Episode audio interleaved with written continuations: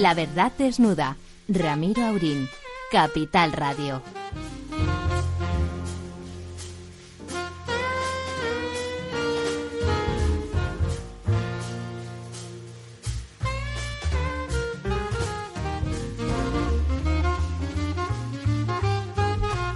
Muy buenas noches. Aquí estamos un miércoles más para desnudar la verdad, que es una señora que la pobre tiene poco predicamento últimamente, ¿verdad, don Ramón?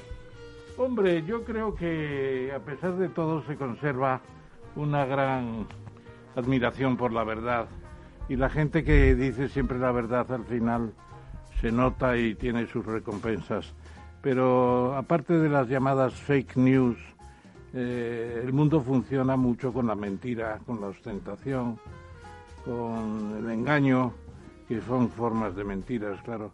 Pero hoy tenemos temas interesantes. Por ejemplo, se sabe que la señora Calviño ha dicho que preferiría tener al PP en el tema de, de los presupuestos que no, que no, que no a Bildu. Está claro. Obviamente. déjeme, déjeme, don Ramón, que salude a don Lorenzo también, que lo tenemos aquí. Muy buenas noches, don Ramiro y profesor. Sí, eso lo que decía, y le doy la palabra, lo que decía de la verdad me recuerda a la canción de, de Sabina, ¿no? Que, que mentir no valga la pena y que la verdad no salga tan cara. Eso es un poco... Y luego parece que también la señora Calviño pues dice que está en contra de la enmienda que acaba con el desahucio, porque claro, es acabar con la propiedad privada. No, claro, es que hay que distinguir, no ah, cuesta nada. Se podrá modular el desahucio en las épocas de crisis, de problemas. Y con, los muy vulnerables, que está bien, o sea, la gente... claro, suprimir el desahucio es suprimir la propiedad privada. No, quiere decir que cualquier jeta no paga y se queda en casa, ¿no?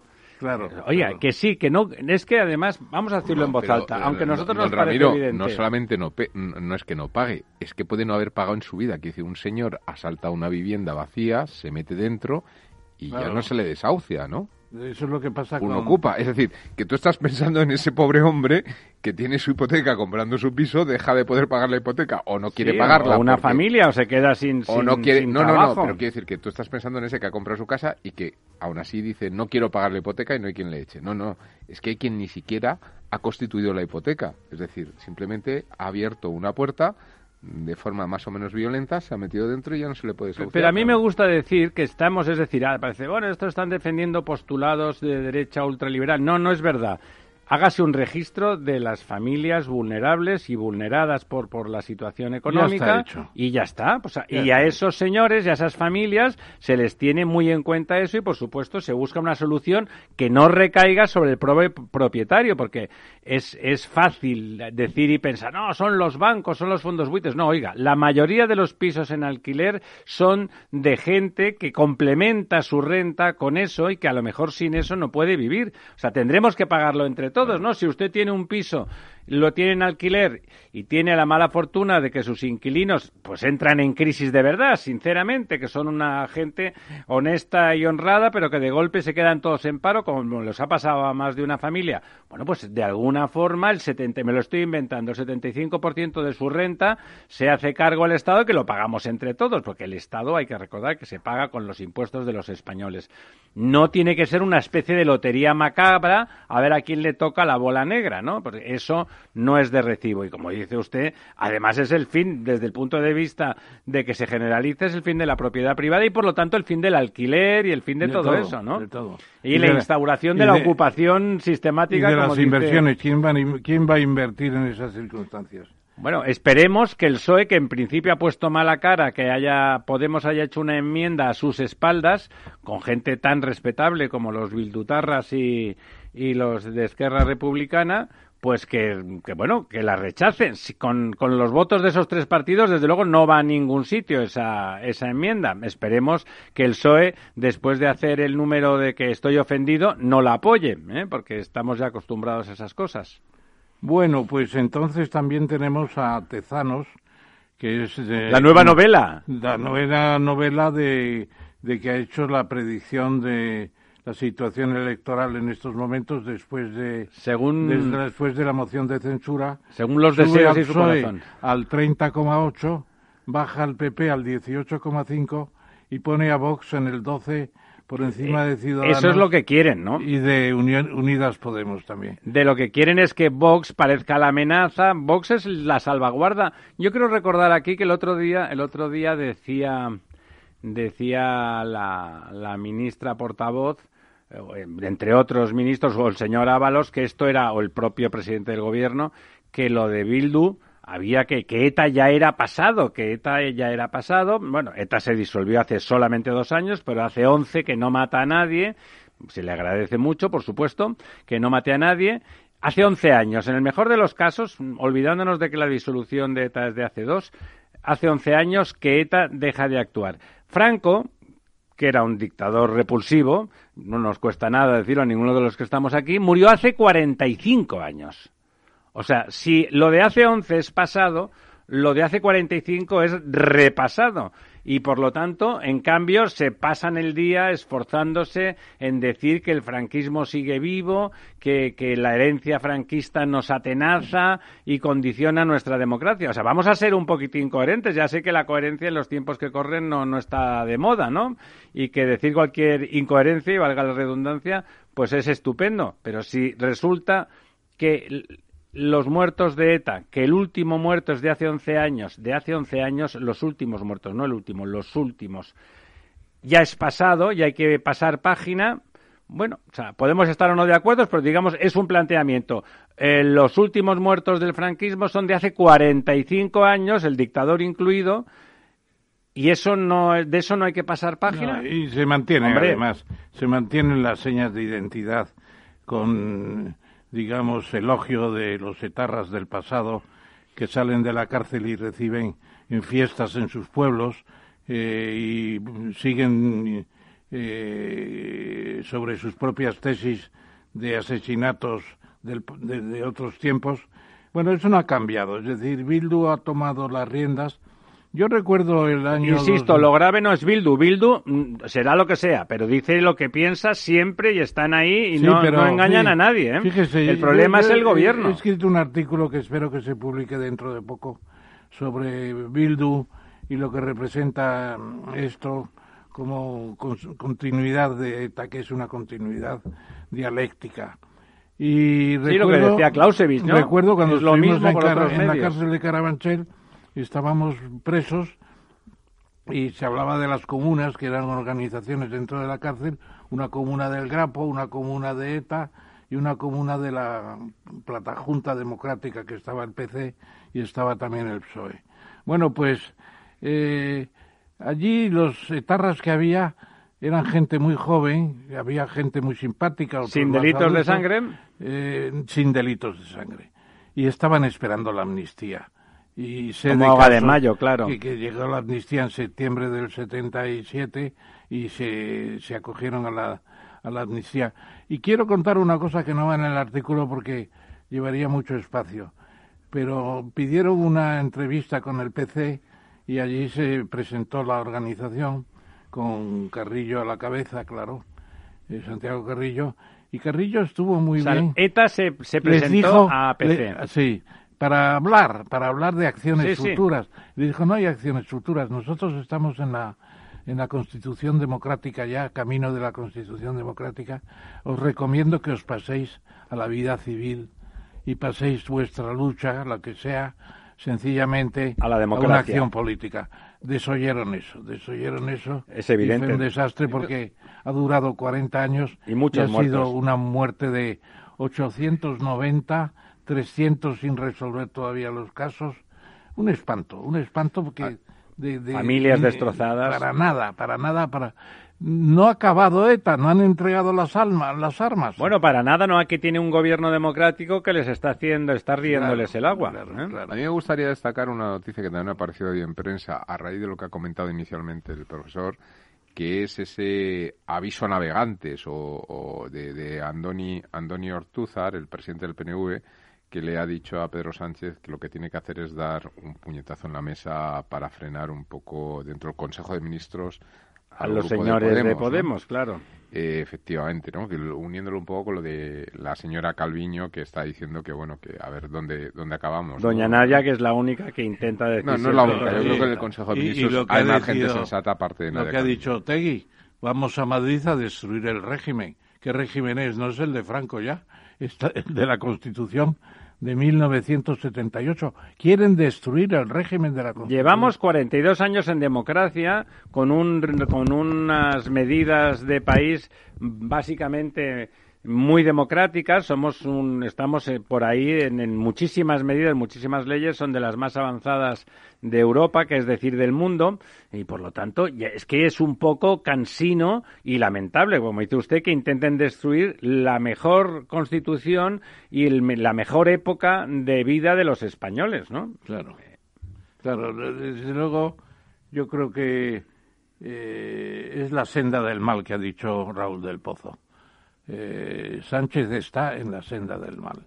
Ya aparte de combinaciones, Ábalos ha dicho, es bueno que se han democratizado, están en el Parlamento. Bueno, eso era lo mínimo, claro, pero continúan con sus ideas de siempre de la independencia absurda que no tiene sentido, que los vascos no llegan ni al 20% de los que quieren la independencia, ¿Y por qué? con un planteamiento marxista-leninista. ¿eh? leninista, leninista, ya no es marxista. Porque Marx decía, la forma de vida determina la conciencia. Y la forma de vida ya es democrática y debían ser demócratas y no lo son y quieren destruir el régimen de 1978. Con la ayuda del vicepresidente segundo. Y fíjate, más que en la, senda del mal, yo lo que le veo es una senda altamente errática, ¿no? Es decir, yo bueno, creo pero, que errática por el lado del mal, yo sí, con Raúl. No, pero en el sentido de que, de que yo creo que está en estos momentos muy nervioso, ¿no? Yo creo que que tiene, tiene problemas, quiere sacar los presupuestos a toda costa. Háblame, hablas del, presidente. Quiere sacar los presupuestos a toda costa y, sin embargo, eh, ve que, le empiezan a crecer le empiezan a crecer los enanos bueno como decía Zapatero como sea no esto hay que hacerlo como claro pero los enanos están creciendo están creciendo fuertes. Y dentro del propio Partido Socialista pese a que ha quedado muy esquilmado desde que el señor Sánchez está está al frente del partido pero yo creo que están empezando a salir muchas voces significativas eh, del pasado, ¿no? Como casi desde las tumbas. Bueno, como decía Ibarra, Ibarra el otro día en unas declaraciones brillantes que hizo, decía, nosotros no somos la vieja guardia. Estamos en la reserva, somos la reserva, no estamos, no somos la vieja guardia. Mientras que el Astra decía, ahora nos toca a nosotros como quitando al resto, ¿no? el partido, como decía Ibarra, no es de nadie. El Partido Socialista es de todos los El problema es que, es que hay muchos votantes del Partido Socialista, sobre todo a partir de una cierta edad, que tienen el recuerdo de estas personas que fueron personas muy significativas, no solo para ellos, sino para el propio desarrollo construyeron la España democrática claro que sí es decir fueron personas que claro como ellos desprecian esa España democrática tenían una visión de Estado y bueno pues eh, tanto desde comunidades autónomas por lo que comentas Ibarra desde el propio gobierno en el caso de Felipe González, ¿no? Pues fueron personajes, o el señor Guerra, ¿no? Fueron personajes que realmente aportaron mucho y yo creo que eso está en la mente de muchos socialistas. Y por lo tanto yo creo que, que puede tener serios problemas eh, de, bueno, no sé, a lo mejor es muy atrevido decir una escisión dentro del partido, quizá no, pero sí que de, que de un movimiento, no, mientras haya reparto, civil, los partidos no se parten. Bueno, pero, pero el movimiento civil está ahí y bueno, vamos a ver, vamos a ver. Bueno, otro tema que, que como luego los, bueno, sí, con, con José Ramón Bosch seguramente podremos hablar también del tema del castellano, ¿no? De, dejar, eh, quitar una cosa de un absurdo tremendo he intentado constatar con nuestro amigo eh, Fran Camaño, exministro de Justicia y catedrático de Derecho Constitucional, simplemente para que opinara sobre el perfil constitucional de esa medida que todo el mundo dice, los expertos, que es inconstitucional, ¿no? Y cómo se puede decir que en, en España, en alguna zona del país, no es una lengua vehicular oficial el, el castellano, ¿no? Es, es como tremendo, ¿no? Yo le he puesto esta tarde un, un correo electrónico a Santiago Muñoz Machado, como miembro de la Real Academia como, de Pro. Como director de la Real Academia Española, porque se reúnen mañana. Se reúnen mañana para hacer un documento. Creo que tenían intención de hacer un documento. Sí, mañana van a hacer el documento, se reúnen dos jueves, pero coincide con que van a hacer este documento, que no pretende ser un documento contra el gobierno, sino una llamada a la sensatez. Es decir, que... Sí, a los hechos, el ¿no? Idioma, no hablamos del... El idioma español, que es como se debe llamar, porque las propias académicas el año 50, el año 60, las 20 academias de la lengua española, que ahora son unas pocas más, porque está Guinea Ecuatorial y están los judíos con el ladino. Sefardís. El sefardí. Bueno, pues eh, dijeron que el castellano es el idioma antiguo y que el español es el idioma moderno y se debe decir español.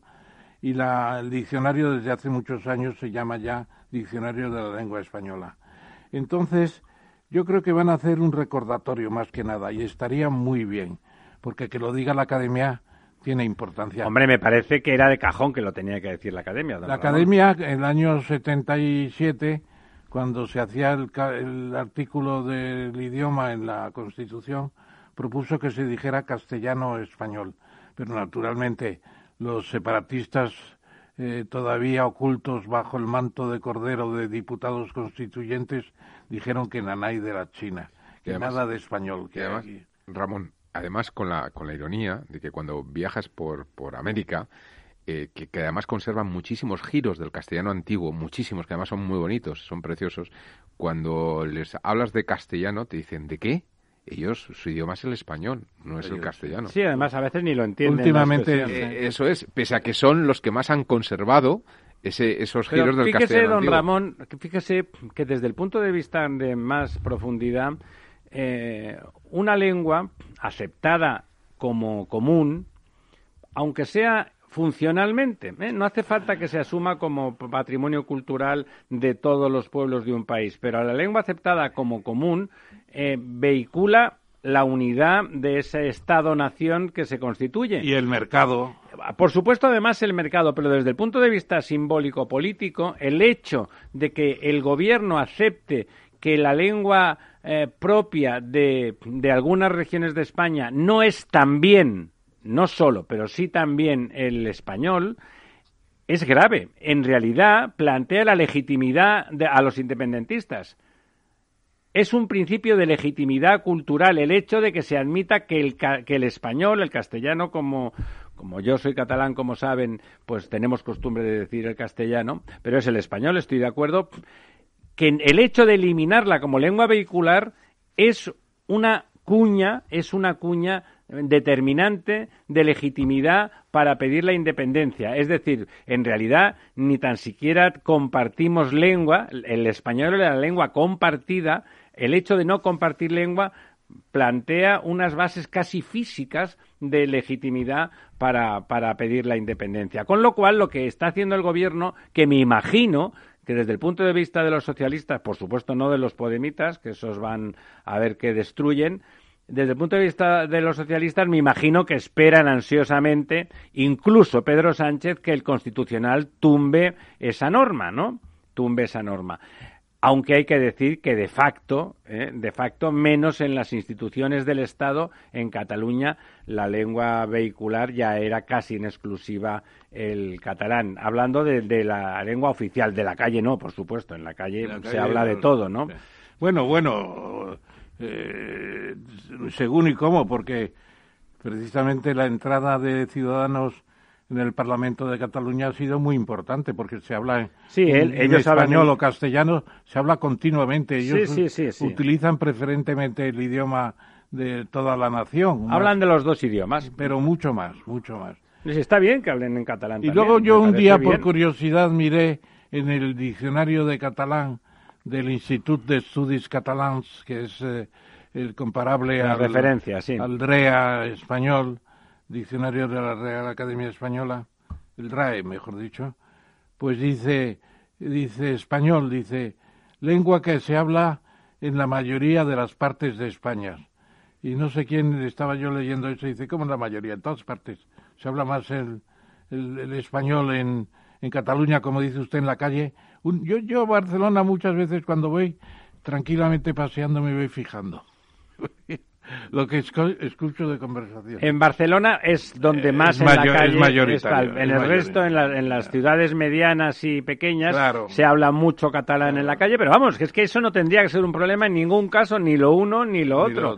Y la lengua vehicular quería, querría decir que a cada uno se le trata en la administración en función de sus necesidades lingüísticas, ya sean en español o ya sea en catalán, sin ningún problema. E, ese cambio, insisto, ese reconocimiento hasta que diga algo, porque además luego dirán en, la negociación con Esquerrabés, yo lo he intentado, pero el Constitucional me lo ha tumbado. Hay ahí falacia, hay trampa, hay antidocencia respecto de la ciudadanía española, hay pérdida de autoestima y hay limitación de la condición de nación de España en el conjunto de sus territorios.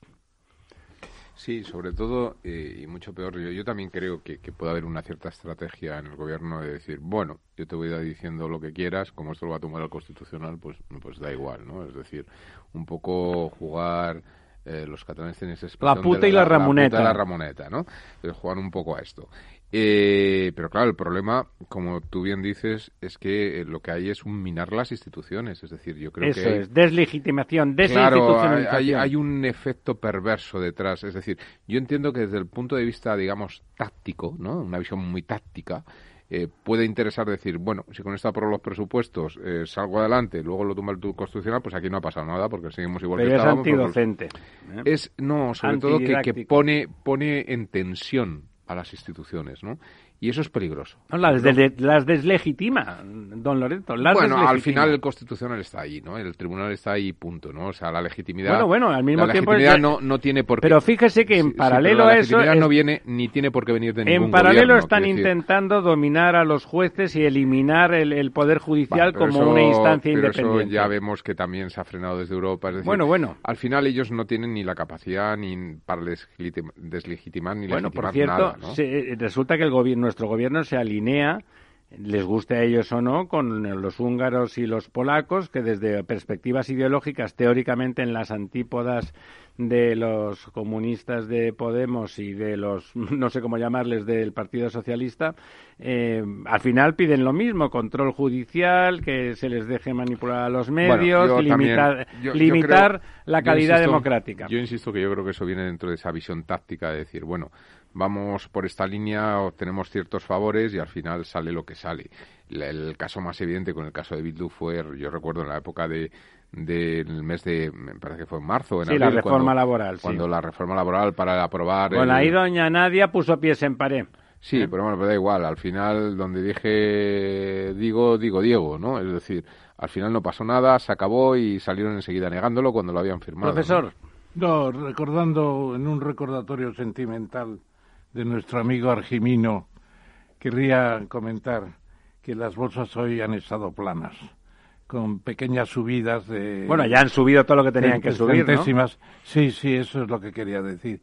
Y se ha acabado la historia esta de porque vaya a haber una fusión bancaria o porque se descubre que una vacuna que hay que congelar a menos, menos 80 grados eh, pues dan un dan un empujón las bolsas. pero la de Moderna, es una vergüenza. Es una Ramón, va a ser más fácil de. Han, subido el 26% en, en 10 días o 12, ¿no?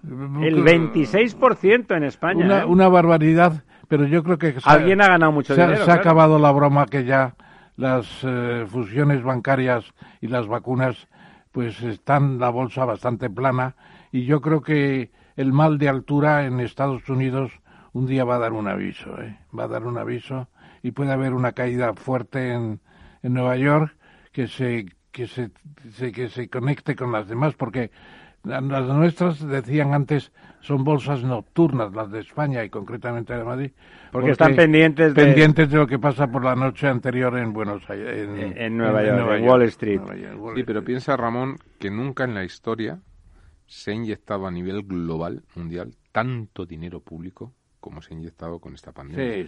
porque se ha hecho simultáneamente en todos los países del mundo. Claro. en términos de peso del PIB es brutal. Es decir, yo, yo, yo, eh, yo sé que, vamos, yo he defendido que las bolsas, sobre todo norteamericanas, están muy sobrevalorada pero yo creo que con la inyección que se ha metido va a haber recorrido que hay dinero de sobra, todavía para largo.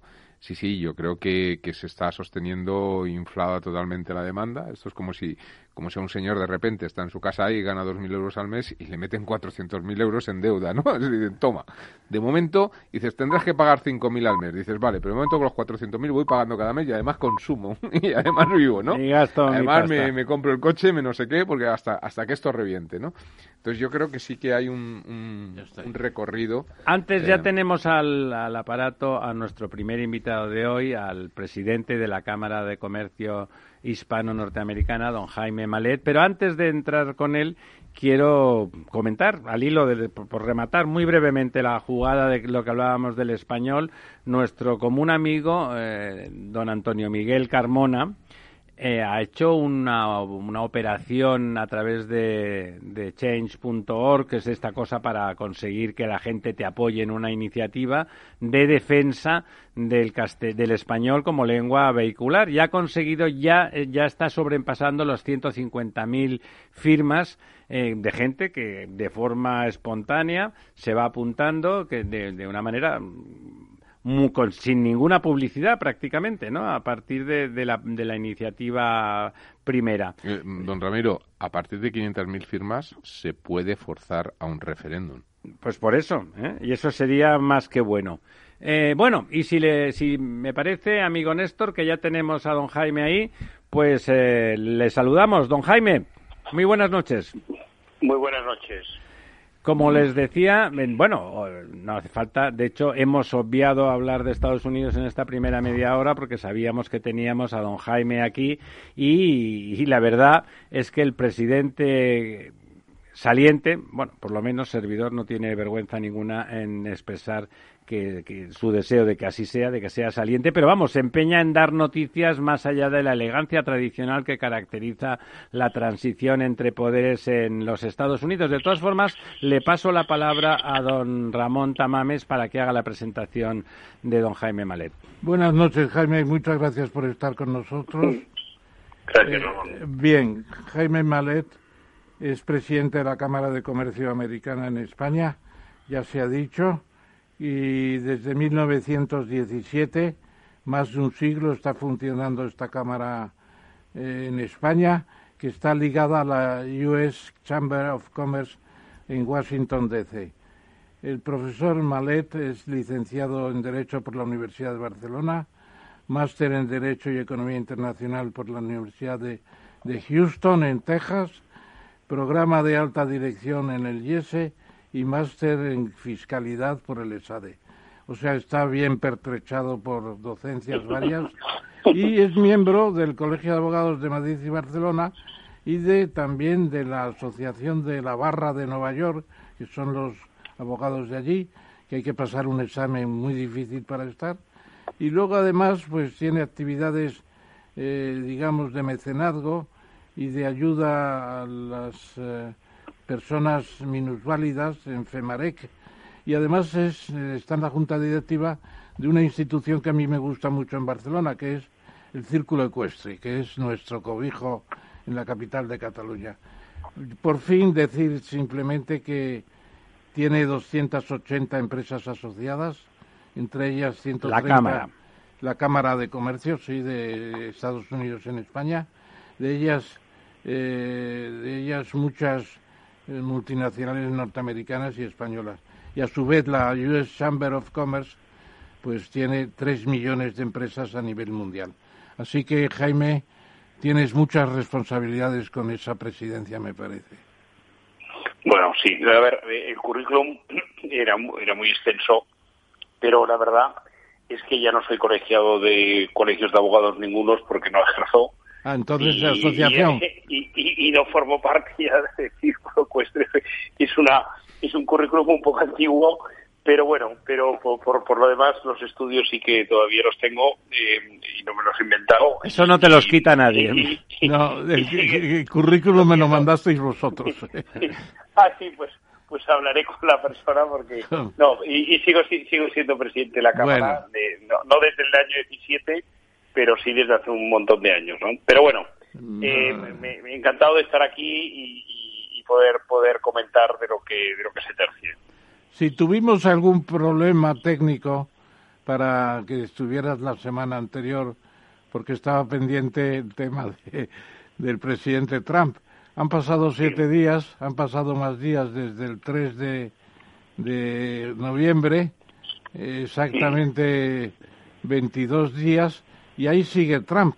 ¿Cuál es la opinión general, digamos, en el mundo de los negocios sobre este tema? Que siga el presidente sin reconocer la victoria de Biden. Bueno, a ver, yo, creo que mm, el presidente sigue porque tiene que seguir, ¿no? Tiene que seguir hasta el día 20 de enero. Sí, pero sin reconocer la victoria. Sí, Inauguration Day. Entonces, eh, yo creo que ahora lo que se está terciando son gestos y recuento de votos porque se, se, hay en juego, aparte de la presidencia, que yo pienso que está decantada y diga lo que diga el presidente, pues Mm, no no estoy viendo en gente cercana a él eh, lo defienda, ¿verdad? Ni, ni, ni, una ni, ni, una ni una ni una duda, es decir, por esto no no se va a lidiar eh, pienso yo, ¿no?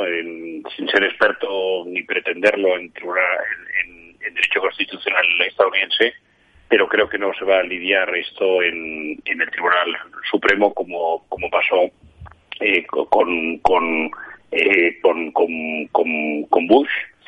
Eh, creo que aquí, pues, de lo que se trata un poco también es de saber qué pasa en el Senado, ¿no? ¿Eh?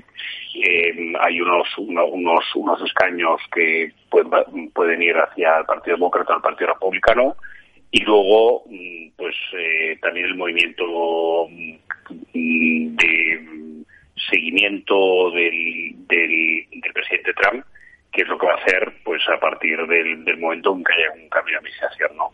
Pero yo pienso, por la gente que estoy hablando en Estados Unidos, gente muy cercana, gente que ha estado en la campaña, gente muy cercana al, presidente Trump, que no hay realmente una, que no va a haber realmente una, una, una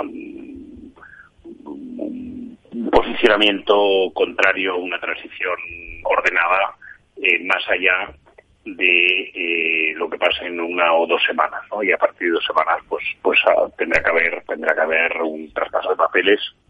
Eh, la verdad es que por estas fechas, normalmente la administración, por lo que he leído, ¿no?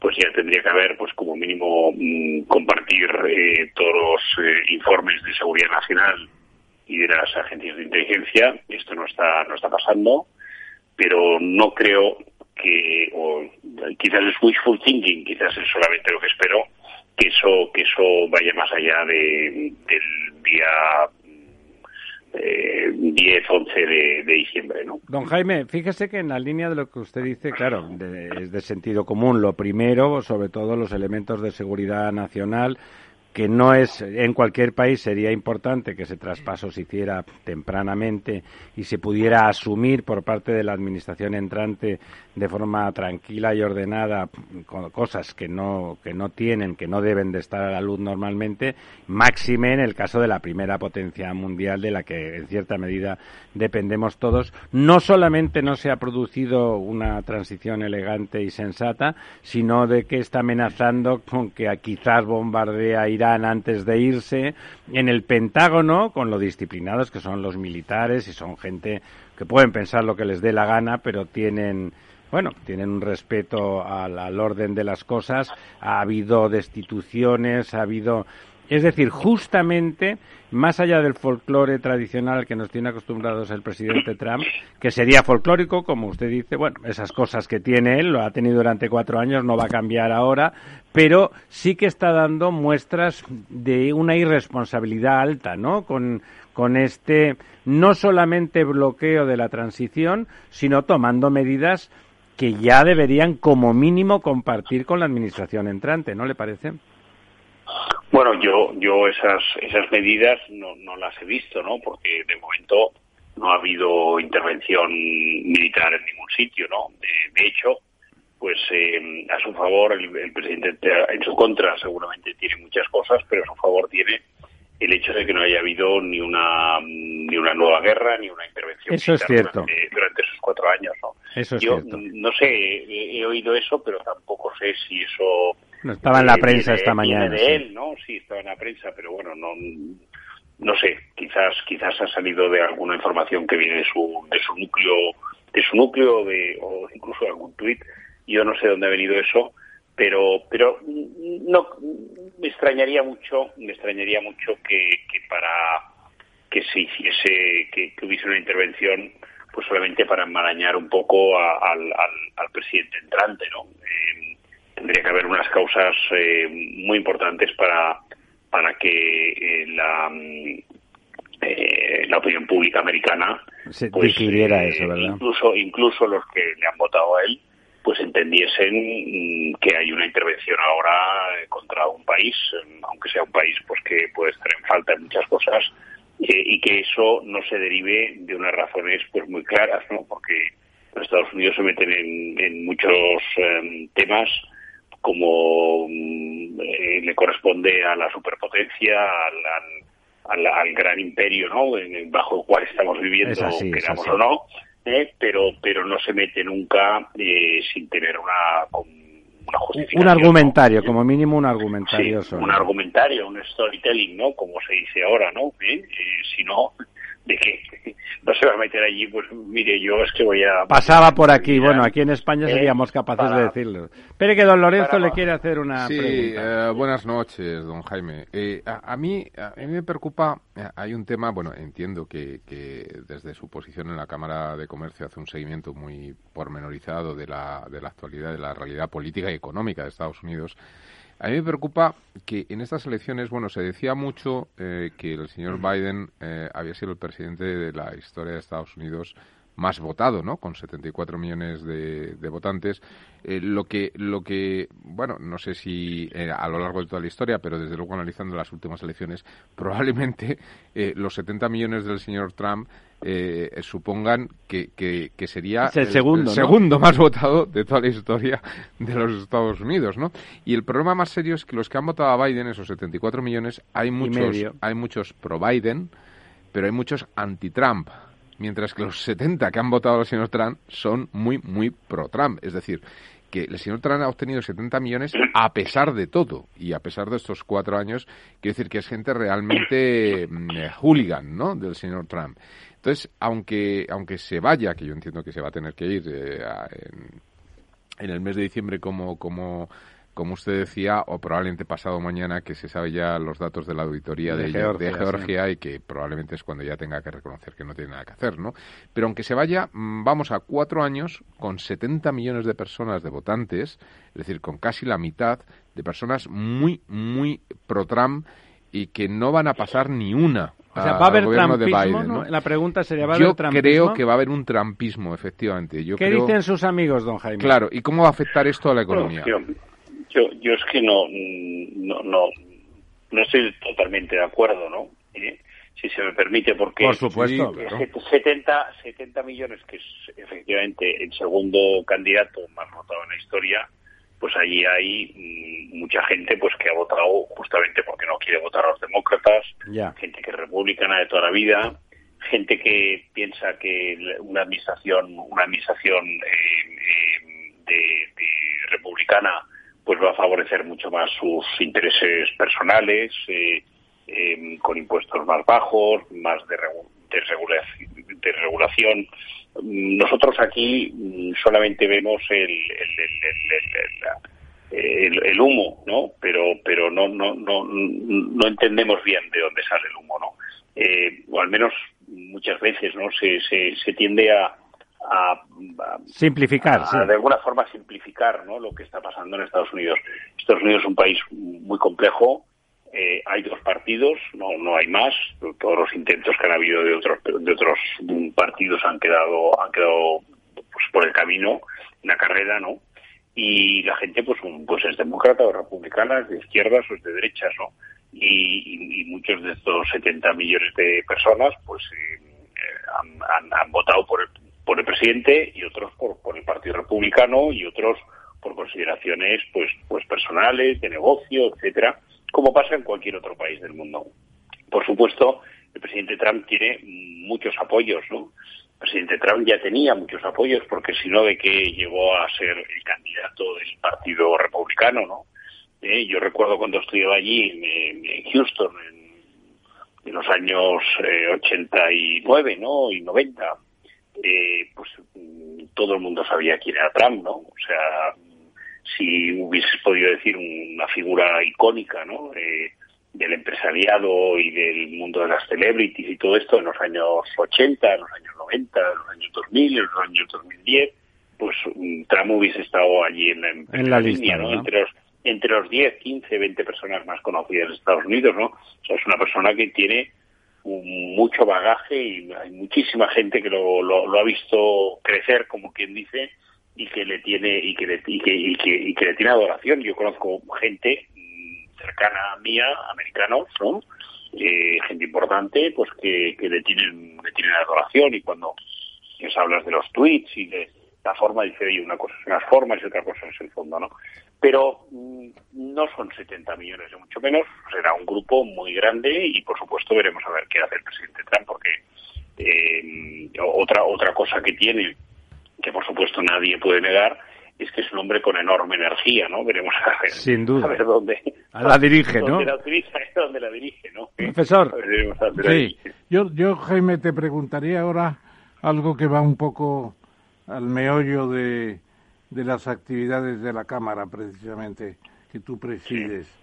Porque hoy precisamente se ha firmado, telemáticamente como todo, el tratado por el que están China, Corea del Sur, del Sur.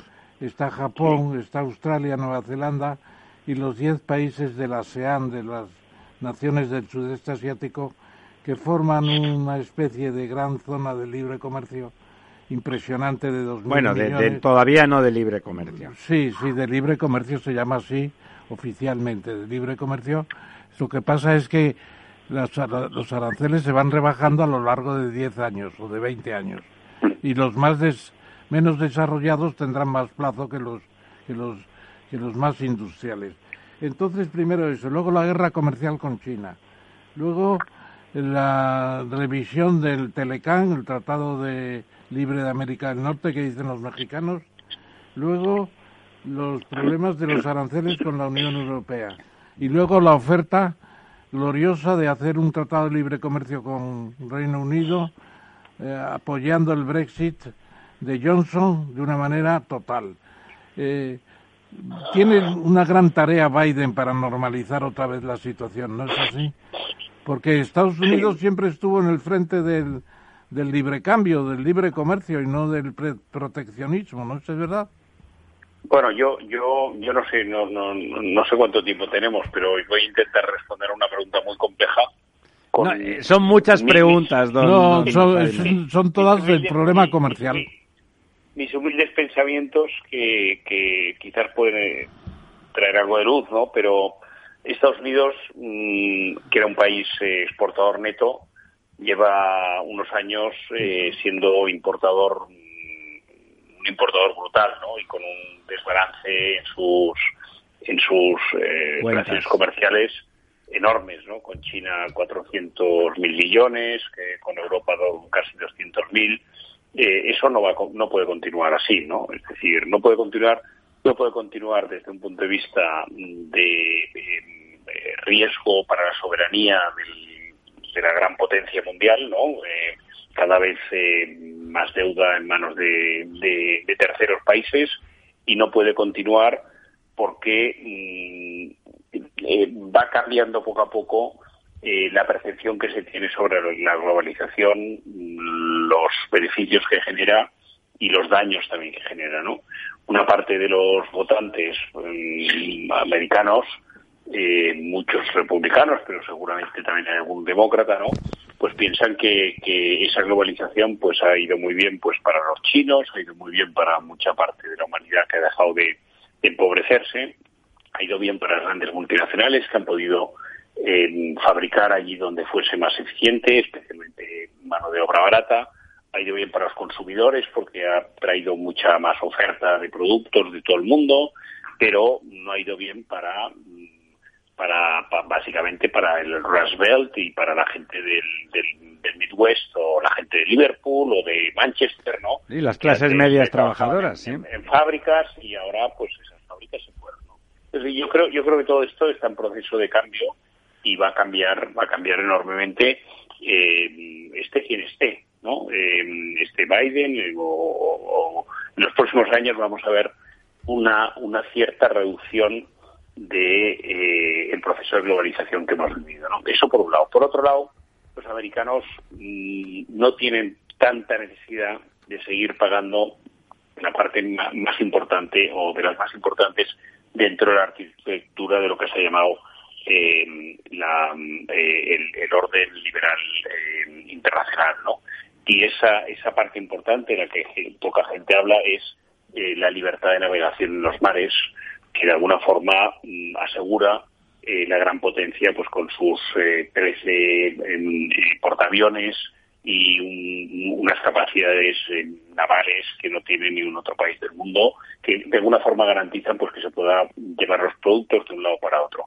Eso hasta ahora era muy importante. Ahora, teniendo en cuenta que Estados Unidos eh, tiene unas capacidades de, em, generación ¿no? de petróleo y de gas muy importantes en suelo propio, a medida que suba otra vez el, el, el, barril del petróleo, pues volverá otra vez a tenerse, es decir, ya no se necesita traer tanto tanto petróleo y tanto gas de, de, de fuera, y eso pues le quita necesidad de seguir pagando pues esa seguridad de los mares que, como decía, es muy gravosa para el contribuyente americano y que de alguna forma mm, determina también la necesidad de la gran potencia pues, estar eh, en todas las partes del mundo eh, con sus con sus capacidades eh, militares. ¿Le parece a usted, don Jaime, que realmente sin las flota, la extraordinaria flota americana en los, en los océanos, eh, el, la piratería de alto nivel se, se, instauraría y dejarían de ser seguros los mares? Sí, sería más, sería más difícil mantener el comercio como se ha mantenido hasta ahora, ¿no?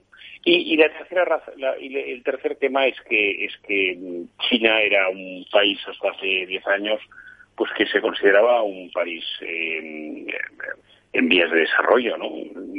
Yo he visto crecer en el Departamento de Comercio, el Departamento de Estado, el Chinese Desk, de ser un grande, porque es un país muy importante, con mil millones de personas o más, a, ser, a ser prácticamente eh, una parte muy importante de, de, donde se tiene que dedicar el esfuerzo tanto comercial como diplomático, ¿no?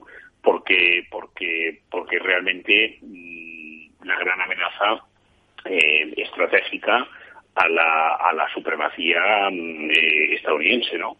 Y los chinos, pues oye, mm, están dirigidos a, a llegar al año 49, ¿no? Que es 100 años después de, las guerras del De, la, revolución de la revolución comunista eh, llegar a ser la primera potencia mundial no entonces bueno vamos a vamos a vivir en esa en esa situación que no me atrevería a llamar de guerra fría porque no tendrá nada que ver con la guerra fría con los soviéticos que vivimos hace unos años pero que será una situación de lucha hegemónica por el poder mundial y donde China va a intentar pues tener unos aliados Estados Unidos otros Europa pues ya veremos dónde estará yo espero siempre que estemos al lado de los americanos, pero bueno, vamos a vivir ese, ese mundo, está, va a estar allí, venga, venga quien venga a la presidencia. Don Jaime, ¿le parece a usted, en la línea con lo que está diciendo y como colofón un poco, ¿le parece a usted que el cambio de hegemonía, si se produjera, que no es entre el Reino Unido y Estados Unidos o Francia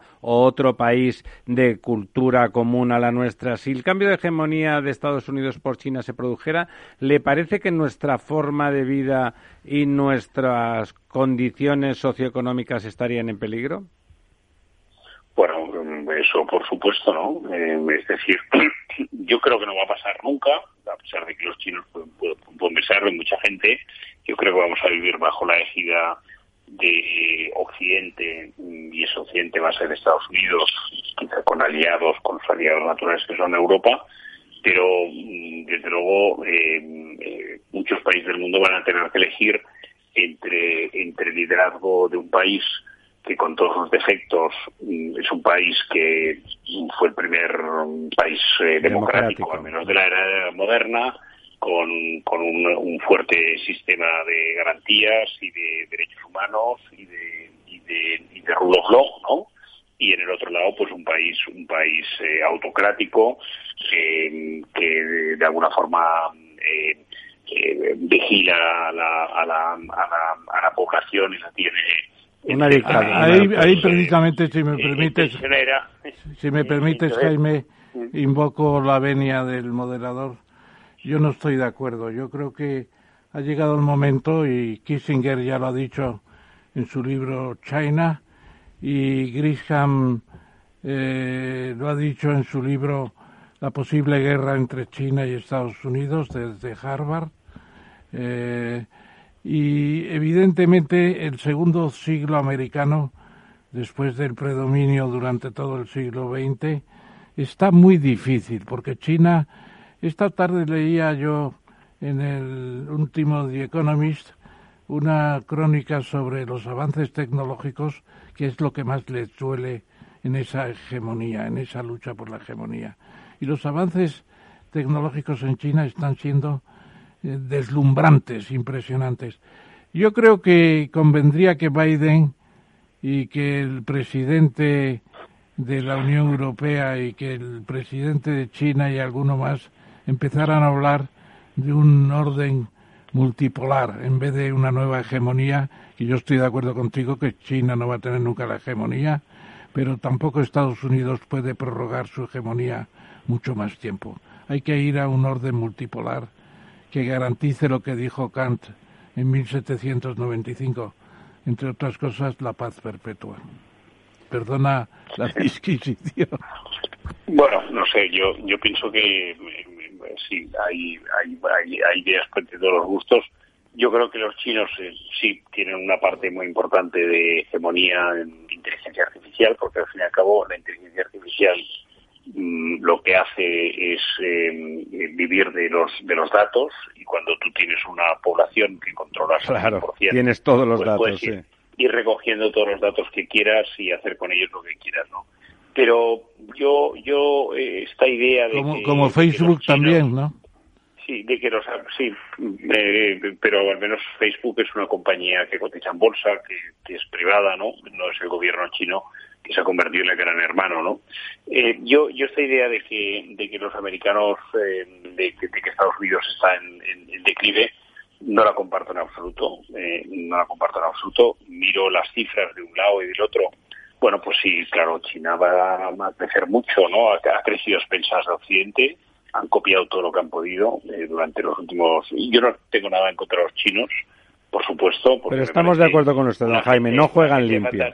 No juegan pero, Pero no un país que es comunista, que bueno, pues que, tiene encerrada a su población, que, que hace que hace experimentos, ¿no? Que de repente pues los mueven de un lado para otro, los sacan por aquí, los meten por allá que, que tiene tiene 140 millones de cámaras de reconocimiento facial y a finales del de, año que viene me parece que tendrán 400, 400 millones de cámaras, ¿no? Para controlar exactamente lo que hace absolutamente todo el mundo, ¿no? Bueno, a mí no me gusta eh, un país así, ¿no? Yo prefiero, yo prefiero la libertad, ¿no? Pero bueno, eso eh, normalmente a, a, los imperios siempre se les tiene muchas ganas, pasó con el imperio inglés, con el imperio español, con todos los imperios se tienen ganas y, la gente quiere que se termine, pero yo prefiero un país como Estados Unidos, que al fin y al cabo es un melting pot y, está hecho de gente que ha venido de todo el mundo, que tiene una, una, una visión atlántica y otra visión pacífica, el único país prácticamente que puede, puede estar en los dos lados, ¿no? Que no un país pues que tenga una visión pues muy oriental y muy étnica, muy etnológica, muy, muy étnica y que esté más eh, centrada en una parte del mundo que, que no que no tenga una esa esa posición central, ¿no? que es la gran ventaja, una de las grandes Déjeme, antes de que se nos pase el tiempo, eh, bueno, ¿tú querías decir algo, Lorenzo? No, yo quería añadir a lo que estaba comentando eh, tanto el profesor como, como don Jaime, que bueno, esa visión tan, eh, digamos, regional yo no, no la comparto. Es decir, eh, China en estos momentos es un país que tiene una fortísima presencia en África, una fortísima presencia Pero no es nada multicultural, en ¿eh? Latinoamérica. Es, muy, posible... es muy de colonia antigua, ¿eh? La posición mm, china.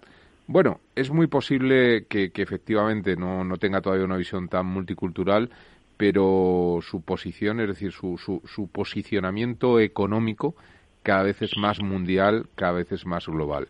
Y pensemos una cosa cuando, cuando se trata de aislar yo, a ver, yo siempre, como economista, he leído la balanza de pagos eh, por el lado del pasivo y no por el lado del activo. Es decir, es verdad que Estados Unidos, si empieza a poner barreras al campo con respecto a China y tal, pues puede teóricamente pues frenarse importaciones, etcétera. Pero mientras quieran mantener la divisa norteamericana como divisa, es decir, mientras haya un elemento de uso de la moneda norteamericana como reserva eh, más allá del propio, del propio comercio, esa moneda va a estar sobrevalorada.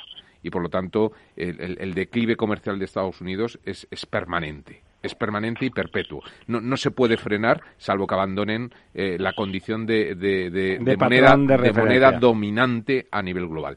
Y el ser moneda dominante permite que Estados Unidos compre medio mundo.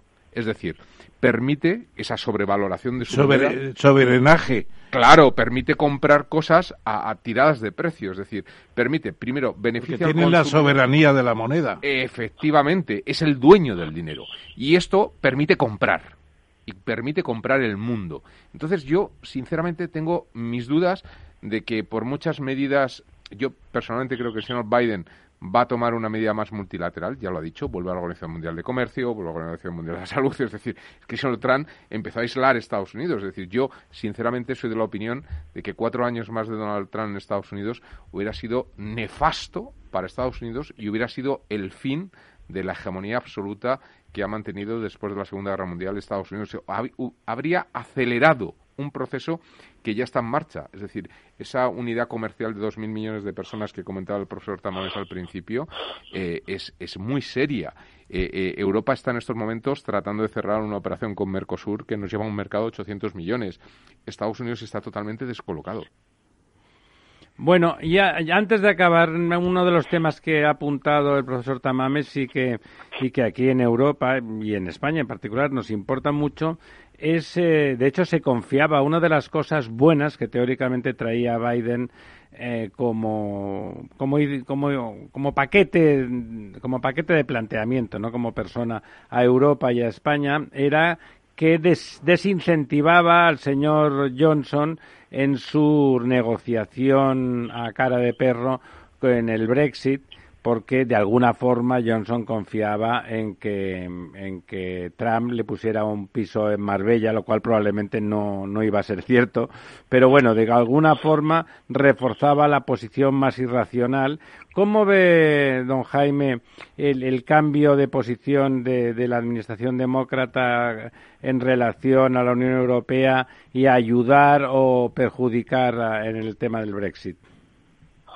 Bueno, yo yo creo que, que la presidencia de Biden será mucho más proeuropea, eh, básicamente porque él es proeuropeo, ¿no? Él, él, ha estado muy cerca siempre de, de, de, Europa, eh, especialmente de Alemania. Y de Ucrania. Y, sí, y bueno, eso es otra cosa. Eso fue puntual, sí. y yo creo yo creo yo él, él, él eh, yo creo yo creo que va a tener tiene una visión una visión atlantista, atlantista que no tenía ni ni, ni, Trump ni, ni, siquiera su antiguo jefe eh, Barack Obama no que era más más, eh, más más del área del Pacífico no yo creo que sí que eso va a ser muy bueno para para, para Europa. Creo que no es bueno para para la, el Reino Unido no porque el Reino Unido hubiese querido tener una Europa más debilitada a, una administración Biden le va a interesar tener una Europa más, más, más unida. Y bueno yo creo que eso va a ser va a ser positivo no para para para la construcción europea. Y desde el punto de vista de la cámara que usted preside que de alguna forma tiene una visión muy pues muy global no son grandes empresas empresas eh, aunque sea en ese sentido se habla de bilateralidad en, el, en su cámara desde luego sus empresas, las empresas que, participan, eh, son muy, muy globales. Eh, en general están más contentas, de alguna forma creen que el negocio y el estímulo económico va a estar más eh, claro con Biden o con Trump o, no les importa mucho. Yo creo, yo creo que hay, hay, hay, depende de los sectores, ¿no? Hay sectores que, que están más, más, más estimulados, ¿no? Con, con, una presidencia demócrata, otros que lo estaban más con una presidencia republicana, ¿no? Por ejemplo, las entidades financieras, pues preferían por temas de negocio, por supuesto, ¿no? Una, un, un partido republicano más desregulador, menos, menos, menos proclive a la regulación que no un, partido demócrata, ¿no? Eh, las, eh, las empresas de, energías fósiles pues preferían, como está claro, pues, Una, una, presidencia de Trump, las, las empresas de, energías eh, limpias pues de Biden, ¿no? Y así podríamos ir mm, sector por sector. Desgranando. pues que hay unos que quieren más de un lado y otros que quieren de otro, como pasa, como pasa en todas partes, ¿no? Pero en general el mundo de los negocios eh, pues ha aceptado bien este cambio y a pesar de, que mm, eh, este este eh, traspaso de poderes no está siendo fácil no estamos detectando pues que haya grandes problemas en, en los mercados ya está. Bueno, pues, don Jaime, ha sido un placer. Muchísimas gracias por estar con nosotros a estas horas de la noche y muchísimas gracias por su visión mm, conocedora, con expertise y además me parece que sí tomando un partido que yo comparto en cierta medida de que es eh, un riesgo. El cambio de hegemonía eh, es tan distinto, sería tan distinto que realmente esperemos que sea muy lento y que sea muy multilateral en lugar de, de unidireccional. Se me ríe don Ramón en la distancia de la mesa, pero la verdad es que lo pienso así y me alegro que alguien que conoce el percal bien como don Jaime eh, piense cosas parecidas. Don Jaime, muchísimas gracias. Buenas noches, Jaime. Muchas gracias. Muchas gracias. La verdad desnuda. Capital Radio. Valor Salud. Tiempo de salud. Su actualidad, sus personas, sus empresas. Todos los viernes a las 10 de la mañana en Capital Radio, con Francisco García Cabello.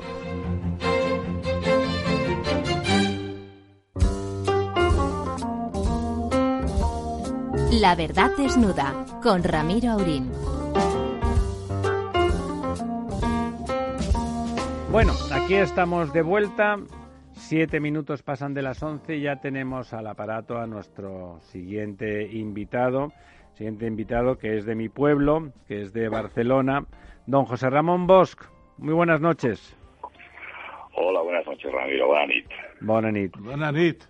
Buenas noches. Buenas Ramón. José Ramón Monbos, que tiene ya eh, una larga trayectoria que se ha significado eh, políticamente, se ha significado de la forma menos política, podríamos decir, en el, y en el mejor sentido de la palabra, pues se seguiría la más política en el buen sentido y la menos política en el mal sentido, que fue la, su paso, porque entiendo que ya no está activo eh, en sociedad civil catalana, una iniciativa que se organiza, bueno, pues para demostrar que más allá de los posicionamientos políticos que en Cataluña se acentúan y se extreman eh, a partir de, de la salida del tripartito o con el tripartito justamente cuando sale Pujol y entra el tripartito parece que la situación se puede normalizar en Cataluña y contrariamente a eso se exacerba y acaba en la situación actual con un proceso desbocado con políticos que han cometido eh, delitos y que han tenido que ir a la cárcel por delitos de, carácter por no, no respetar las leyes fundamentalmente. Bueno, ahí don José Ramón tuvo un papel. importante. Eh, ahora está en otras iniciativas, entiendo que ahora nos explicará, entiendo porque, porque piensa que la situación justamente ha cambiado a peor y que el planteamiento más útil es otro, pero previamente nuestro profesor Tamames, que es el que hace siempre de introductor de embajadores, va a hacer la presentación formal curricular de don José Ramón. Sí, rápidamente, porque José Ramón Bosch ya es muy conocido en toda España y en parte del extranjero que se dice. es eh, sobre todo el cofundador, fundador casi principal de la sociedad civil catalana. En el año 2014 y 2015, en los años, fue presidente y ha recuperado, me parece, la presidencia en el 2019. Antes había creado, y tengo curiosidad por preguntarte, una entidad, un colectivo llamado Som Attempts, que a mí me parece que se relaciona un poco con, los, con los somatenes. Estamos a tiempo, estamos eh, al momento, ¿no? Me parece que es eso, ¿no? Para reivindicar la identidad hispana de Cataluña y de ahí dio el salto a la sociedad civil catalana. Me parece que también habéis hecho una gran labor de movilización. Aquel día de las banderas españolas estuvo Borrell, estuvieron... Día 8. Estuvisteis vosotros todos de una movilización que llegó casi a un millón. Eso ha sido único, ha sido extraordinario. Una recuperación de la sensación de que se puede ser catalán y español sin mayores problemas. Y por último, estás colaborando en La Razón, en el periódico, con artículos que yo siempre leo, y también, hay, curiosamente, en La Contradeportiva, que es un digital del Real Club Deportivo Español.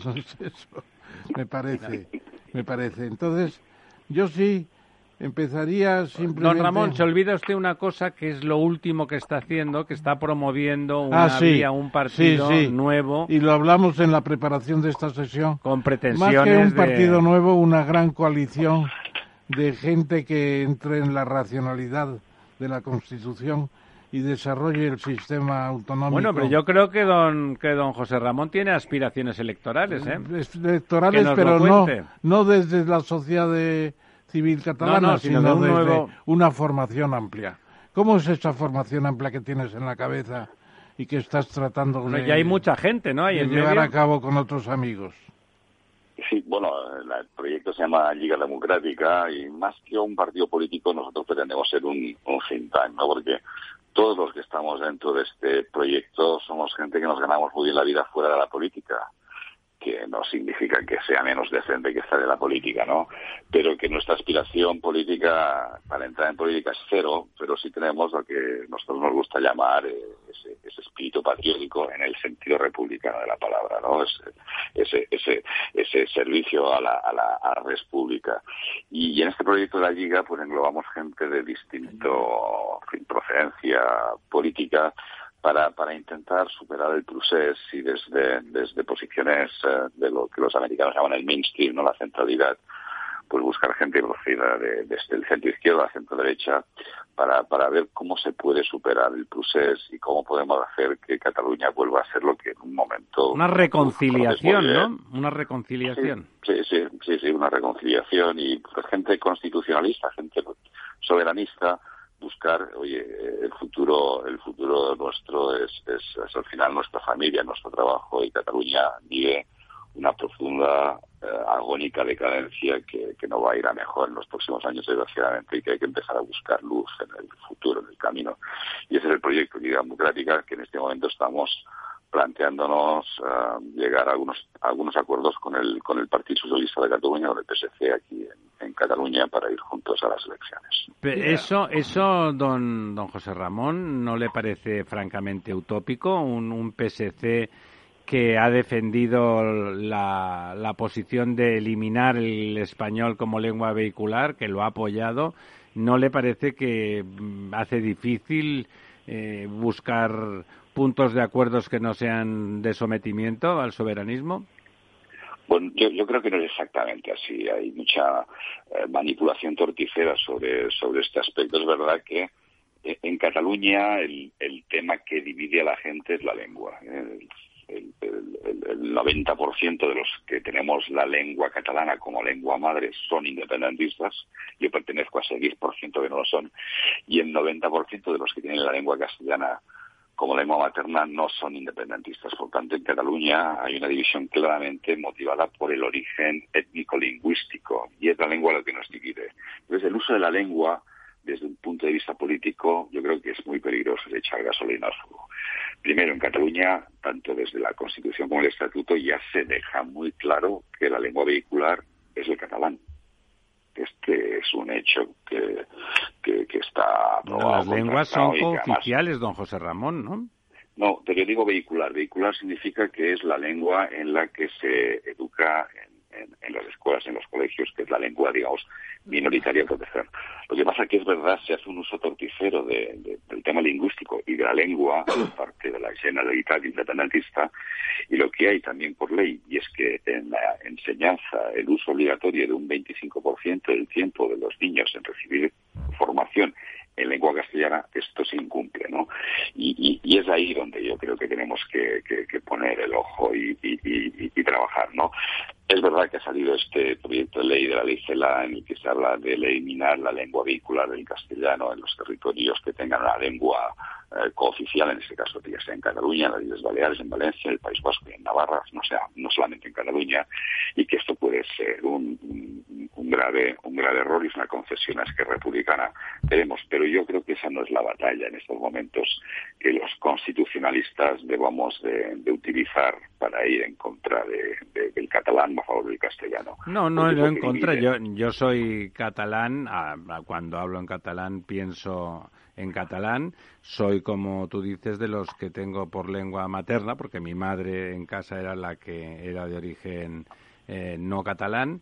Y bueno, pues, pues, mi lengua materna de madre era es el castellano, pero vamos, hablo perfectamente, entiendo, hablo y escribo en catalán y me encanta y me parece, mi padre era catalanista, pero eh, sí que sí que es la no se trata de ir en contra. Yo creo que los que estamos defendiendo y yo a ti te incluyo aunque seas eh, de lengua materna originariamente catalán te incluyo lo que estamos defendiendo que justamente eso que dices que se eduque que los niños se eduquen en los dos idiomas y que no haya una discriminación pasamos en el pasado no te lo tengo que contar a ti que sé que has estado en esa pelea permanentemente esa que lo lo digo con, con ninguna acritud sino justamente sabiendo que compartes y que has defendido esos postulados. O sea, justamente pasamos de, partirnos la cara para que el catalán se enseñara en las escuelas a que ahora de golpe el, el español es lo que no se puede aprender en la escuela, ¿no? Claro, eso... Es que el, problema... Es, difícil de obviar, ¿no, José Ramón? Sí, sí, no, absolutamente. O sea, de los grandes perjudicados en la inversión lingüística que se está utilizando en Cataluña no son los castellanoparlantes, son los catalanoparlantes por los hijos de los catalanoparlantes, ¿no? Porque efectivamente el castellano se puede aprender perfectamente sin ir a la escuela pero es que las carencias que tienen los niños en estos momentos, sobre todo los hijos de los catalanos parlantes, son, son muy grandes. En todo caso, el problema de la lengua es muy grave. Pero usted me hacía la pregunta, o me hacías la pregunta sobre si se puede ir con el PSG en estos momentos, ¿no? Es, y, efectivamente, yo creo que el PSG es un partido plenamente constitucional. Eh, todos los que conocemos la trayectoria. Ahí, te, haría, yo una pregunta, perdona, José Ramón, perdona. ¿Qué opinas tú de una posible candidatura de una persona que se ha ido haciendo, no sé si más popular, pero desde luego mucho más conocido, que es Salvador, Salvador Illa. Es decir, como ministro de Sanidad, hoy es conocido en todas partes, evidentemente. Puede ser candidato del PSC el 14 ¿Y de, la Liga? Y de la Liga, y de la Liga como, como, como promotora de un espacio común el 14 de febrero. Bueno, el 14 de febrero nos jugamos mucho. Nos jugamos eh, como mínimo tres cosas. La primera es que una candidatura constitucionalista gane las elecciones eh, autonómicas, que esto es muy importante. Tuvimos la gran suerte de que Ciudadanos ganó las elecciones de diciembre del 2017 pero luego hubo una gestión nefasta por parte de Ciudadanos que nos ha llevado a que la mayor parte de dirigentes huyesen de Cataluña para buscar acomodo y refugio en Madrid y esto creo que es muy lamentable y es denunciable porque nos abandonaron, nos dejaron solos en la intemperie. Por tanto, es muy importante que una candidatura constitucionalista gane las, elecciones en Cataluña.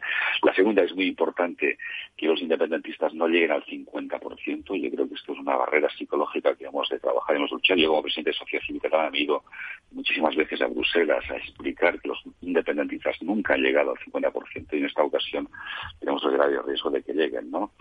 Y la tercera sería constituir un, gobierno de alternativa, un gobierno constitucional, esa cosa que ahora la verdad vemos muy muy difícil y muy complicado. Dicho esto, evidentemente Salvador Illa sería un fantástico candidato, pero no lo va a ser, con lo cual... ¿No lo va a ser? ¿Te parece que no lo va a ser? No, no lo va a ser. ¿Lo va a impedir IZ? ¿IZ lo va a impedir? No, no, no, no es que lo impida IZ. Yo creo que no es el momento de Salvador Illa todavía. Es decir, estas van a ser las últimas elecciones del proceso. Va a ser la última, en el último, el último tramo en esta eh, lucha alocada del centro derecho a la derecha nacionalista catalana en busca de una ruptura a través de la unilateralidad, eh, conjugados con, con elementos extraños como es la CUP, ¿no? que aunque ellos digan que es extrema izquierda, es la extrema derecha más pura y más, y más dura que pueda uno imaginarse. ¿no? Pues sí, son muy reaccionarios en cualquier caso, sí, eso está claro. Sí, sí, son los hijos de los carlistas uh, ¿no? no hace falta irse muy lejos. ¿no? El País Vasco Navarra, en las zonas uh, abertzales, uno de donde viene su ADN, entiende perfectamente que la tercera guerra carlista, la cuarta guerra carlista, todavía la estamos viendo como en Cataluña. ¿no? Pero yo creo que, que Miquel Iceta va a ser todavía el candidato, probablemente sea su última vez que se presente y tiene una oportunidad realmente y sinceramente creo que tiene una gran oportunidad ante la desafección de los líderes de Ciudadanos, la, el, resultado que todos creemos que va a ser muy desastroso de Ciudadanos, un, incremento del, Partido Popular que no va a compensar en absoluto la caída de, Ciudadanos, digamos una, vuelta al, voto tradicional de esas de, las urbes del cinturón industrial de Barcelona que votaban socialista, que se fueron a Ciudadanos y que ahora de una forma natural van a volver al Partido Socialista. ¿no?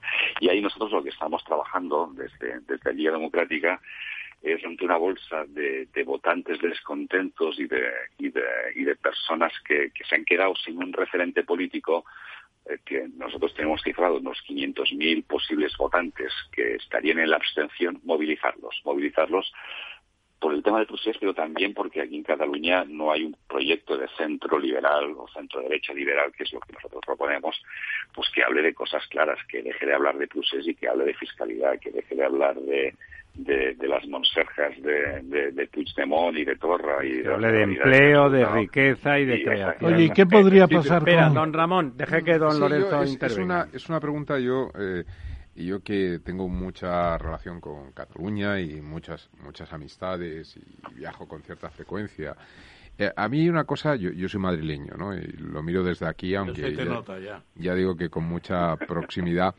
pero hay, hay algo que, que yo no termino de entender. Hay una especie de esquizofrenia o algo en, en, la sociedad catalana que yo no termino de entender. Y, me, refiero a lo siguiente. Eh, casi todo el entorno que yo, con el que me muevo cuando voy, amistades y demás, podríamos, podría definirlos como dentro del, de este perfil de lo que ha llamado antes o ha dicho eh, don Ramiro que era su padre un catalanismo, ¿no? Estos catalanistas que defienden la identidad propia, etcétera, pero que no son independentistas, es decir, que, que se sienten parte de España, pero con bueno, con sus matices, sus diferencias, su riqueza cultural, que de alguna forma piensan que suman y no y no que restan, sino que suman esa esa riqueza que es parte de la riqueza de España, de la gracia de España, ¿no? Eh, el, poder unir el fuete al jamón ibérico de Extremadura, ¿no? Y estas cosas.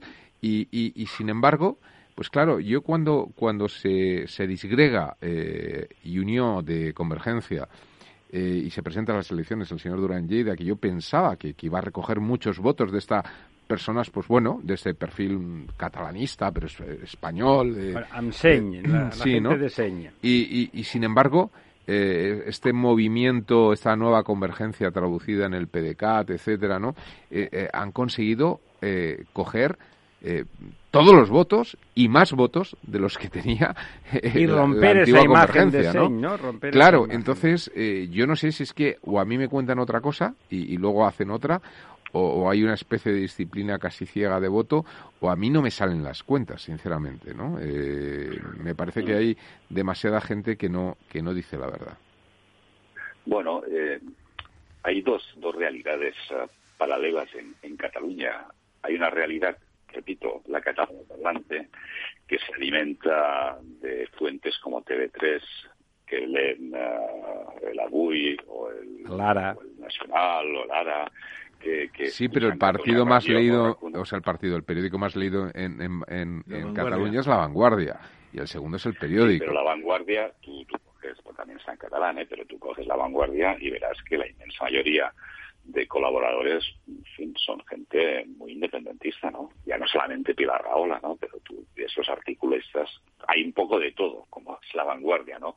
Pero que hay una mayoría, pero no es la vanguardia el medio más importante de Cataluña, el medio más importante de Cataluña es, es, es la radio, que es la que te forma, la, que te informa por las mañanas, RAC 1, que cada día desde las 8 de la mañana hasta las 12, pues hay un auténtico adoctrinamiento nacionalista y, yo invito a escucharla. Es así, estoy de acuerdo. Muy bien hecha muy bien hecha y con en Cataluña Radio, en, en RACU. Y está, claro, es uno de las audiencias y es RACU 800.000 oyentes y Cataluña Radio 500.000, ¿no? Ya está gente que la escucha, gente entre de 25 a 50 años, cada día por la mañana cuando va al trabajo está escuchando, pues eslogans, ¿no? Que es, empezamos por el, por el España en roba, y ahora estamos en que la monarquía, en fin, lo que escuchamos ya cada día, ¿no? Porque Madrid ahora yo creo que se ha catalanizado en el peor de los aspectos posibles, ¿no? Que es esa división existente, ¿no?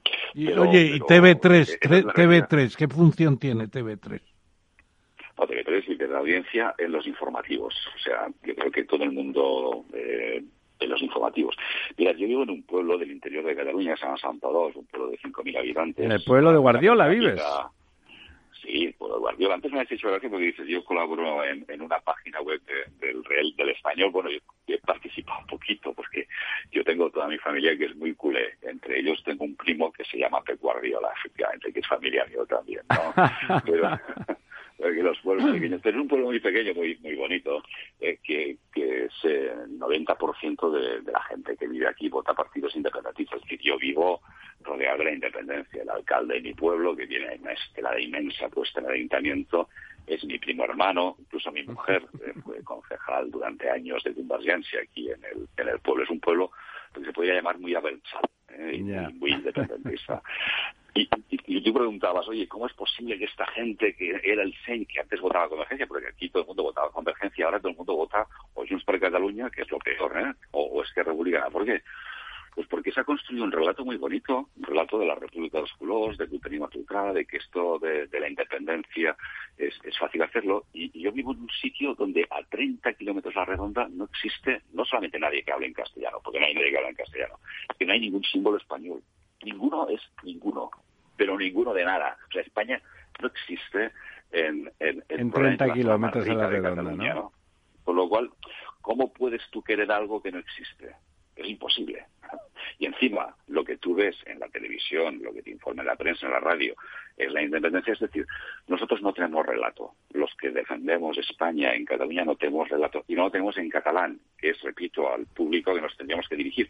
Como desgraciadamente no existe un relato en las comunidades balear en estos momentos. Yo creo que Cataluña está mal, pero desde el punto de vista de la tensión nacionalista, pero es que no tiene que irse a Baleares a los pueblos de interior, a Petra, a María, a Soller, a Sineu, para darse cuenta que el independentismo ha calado de una forma brutal, o irse a los pueblos del interior de Castelló de la Plana, o incluso de Alacant, ¿no?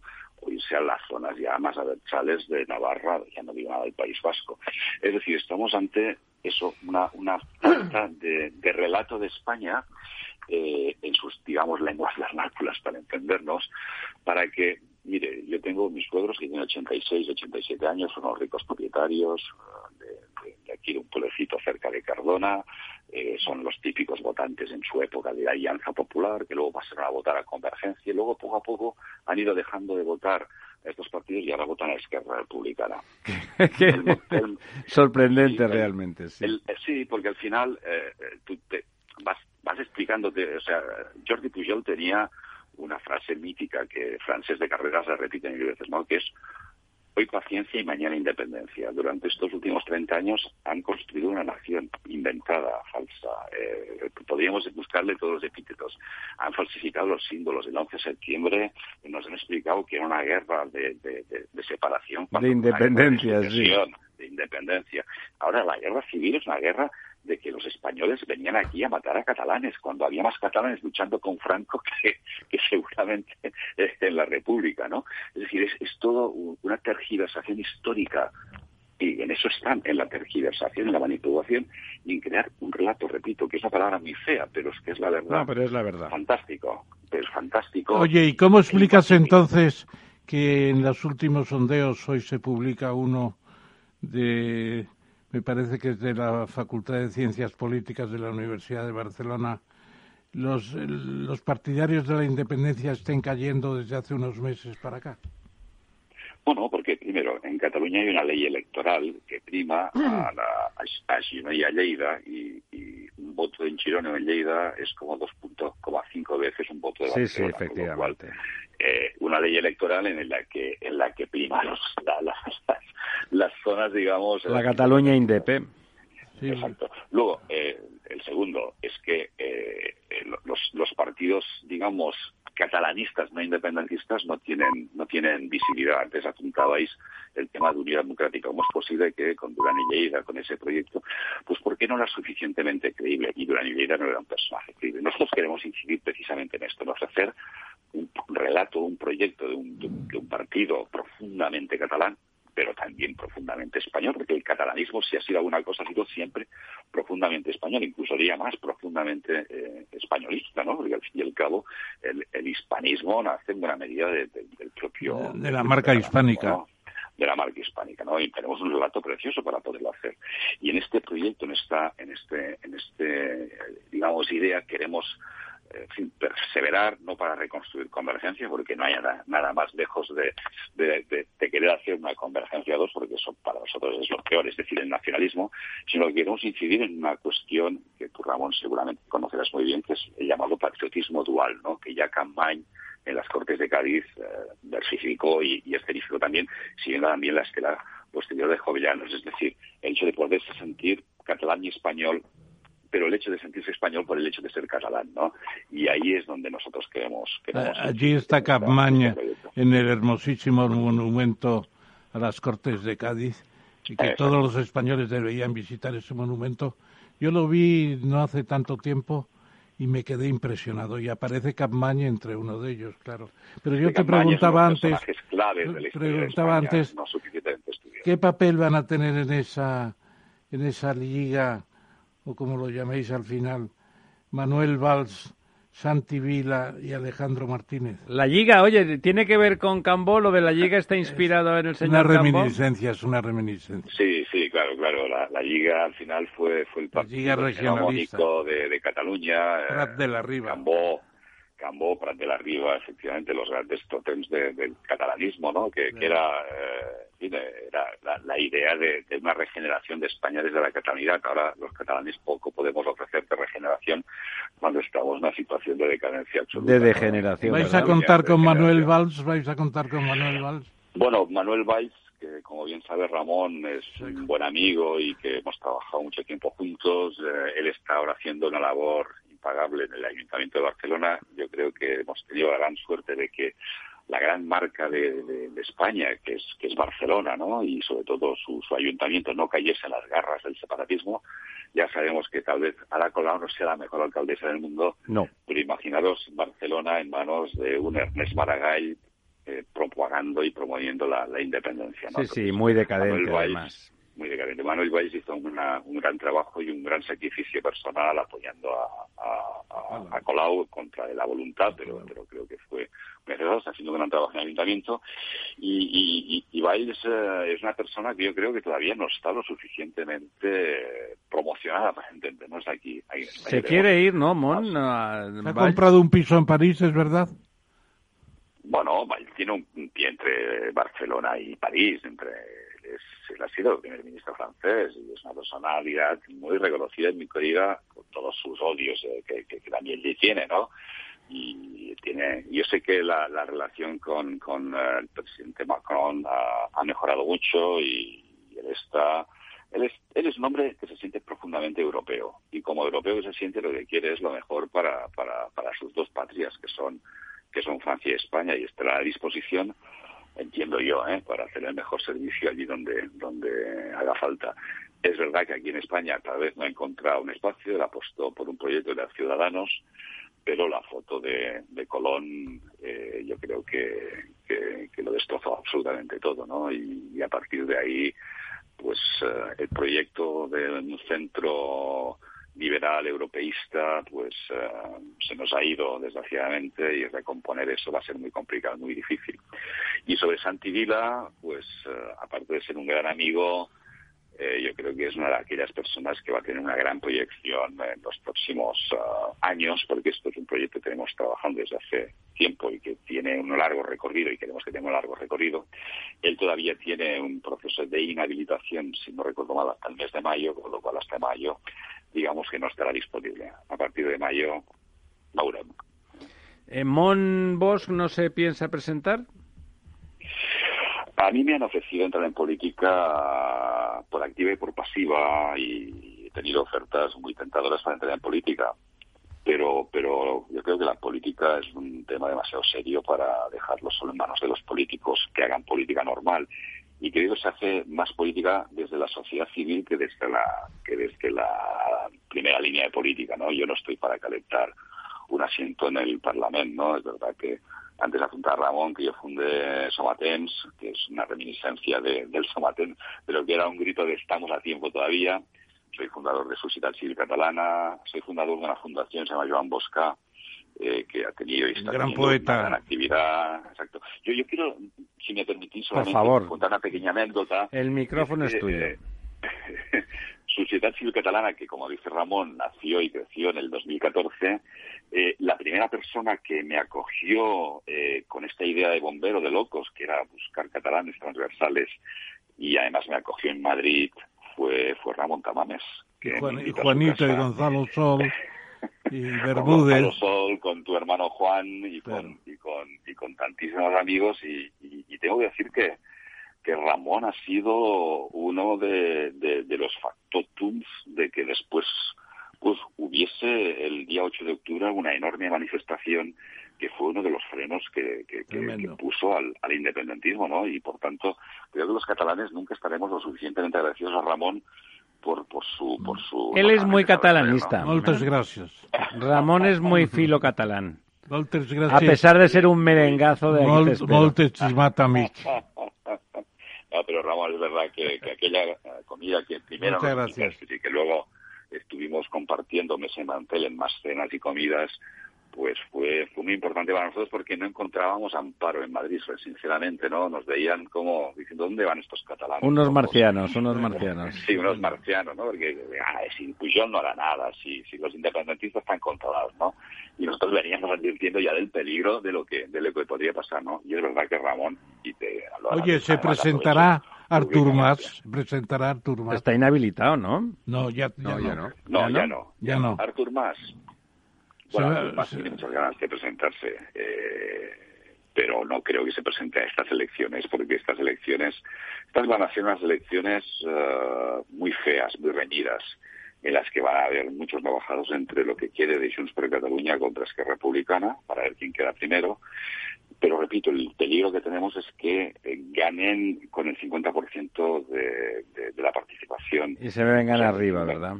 Y se vengan arriba otra vez, ¿no? Y eso es un peligro que tenemos que de todas formas eh, evitarlo, ¿no? Porque si no el procés continuará. Si no llegan al 50% de tan peleas como están, no es que demos el procés por acabado, pero prácticamente no tendríamos...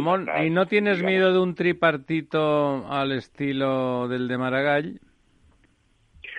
A ver, con el Partido Socialista acostarse eh, te puedes te puedes mojar, efectivamente, puede pasar cualquier cosa. Pero si te soy sincero, prefiero mil veces un tripartito con el PSC y Esquerra Republicana que lo que tenemos ahora. Porque Hombre, claro. ahora es un peligro público para la humanidad. Evidentemente. Hoy, hoy mismo, ¿no? Que, que, que en fin, peleados, se ha ido Esquerra Republicana, se ha levantado la mesa en plena pandemia, no gestionado absolutamente nada. Tenemos, bueno, no sé si vais por Barcelona, pero está todo cerrado. Todo cerrado, sí. Está pánico, o sea, Barcelona se nos va pues Algaretes, es una urgencia nacional echar a esta, a esta banda, porque no tiene otro nombre, de la Generalitat. Y si al final tiene que ser el PSC con que Republican a los que gobiernen, oye, mal menor, pues bienvenido sea. Y no soy yo sospechoso, no, solamente de ser de izquierda, sino nacionalista, ¿no? Pero es que es una cuestión de supervivencia, de verdad os lo digo, es una cuestión de supervivencia, porque estamos en manos de auténticos tirados, de incendiarios, de locos y de personajes que nos llevan... Antigobernantes. Antigobernantes. Don Ramón, ¿qué quería usted decir? No, yo no quería decir ya prácticamente nada solo expresar mi admiración por la lucha en que está José Ramón y supongo que en las elecciones vais a hablar también bastante del daño económico que se ha producido a Cataluña, que es ingente.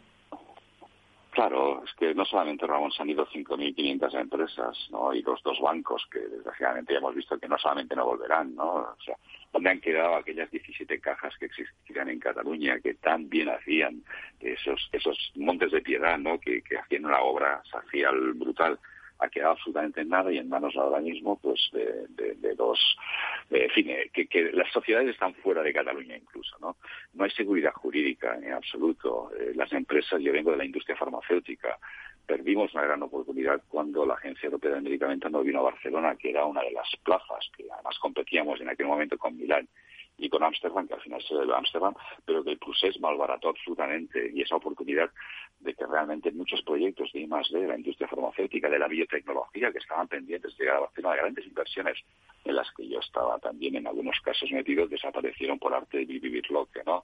En Barcelona no hay nada, tenemos la SEAT y ya veremos. Y es que no existe nada más. Eh, Nissan se va, eh, no, no hay nada, es un tejido industrial está desapareciendo el I+D y nos ha quedado solamente una ciudad turística que ahora con el COVID nos está, ni eso. está matando, ¿no? Es que, ni eso, ¿no?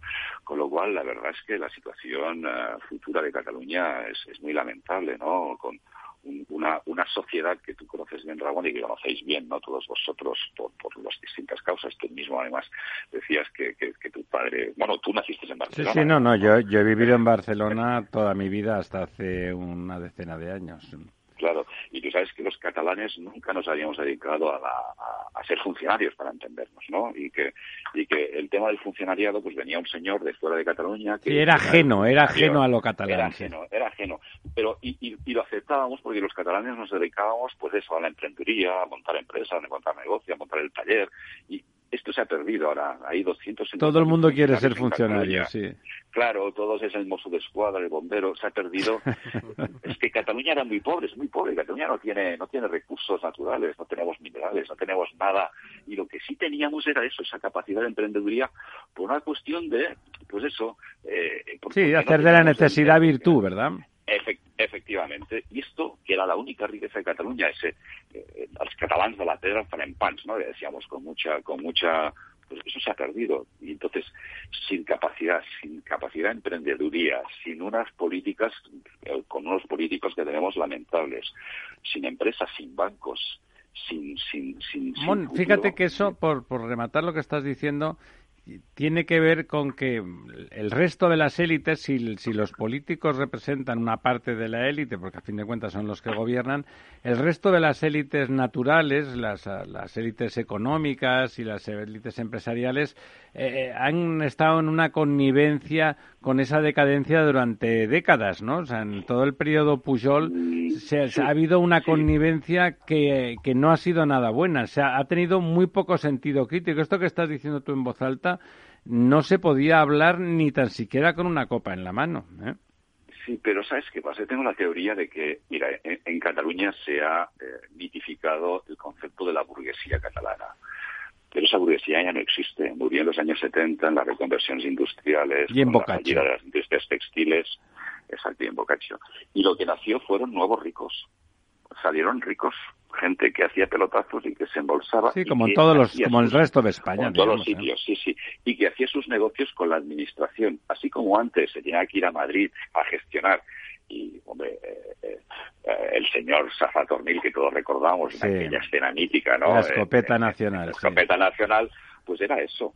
Pero ya no hace falta ir a Madrid o no hace falta ir a Cacerías, se iba a Barcelona, a la consellería de turno y se hacía el chanchullo y el negocio. Con el 3% con el 3%. Y se ha quedado una industria subsidiaria, sumisa, al gobierno, al gobierno de la Generalitat, y, y en esto estamos. Entonces dice, es que los burgueses, los ricos no han dicho nada. Es que coño No, no, yo no he dicho eso. Yo he dicho las élites, no, no los burgueses, porque digamos ah, sí que ha habido ha habido unas ciertas, bueno, ese, eso que pasó en un momento determinado, el movimiento de salida de las empresas, que fue una demostración palpable de hasta aquí hemos llegado por parte de, la Cataluña económica, bueno, eso ha tardado mucho en producirse. Si eso se hubiese producido a lo mejor diez años antes, esa presión, a lo mejor otro gallo nos cantaría. Pero bueno, agua pasada no mueve molino, no mueve molino y don Don José Ramón, que sepa, tiene usted aquí estos micrófonos para eh, seguir explicándonos lo de aquí al 14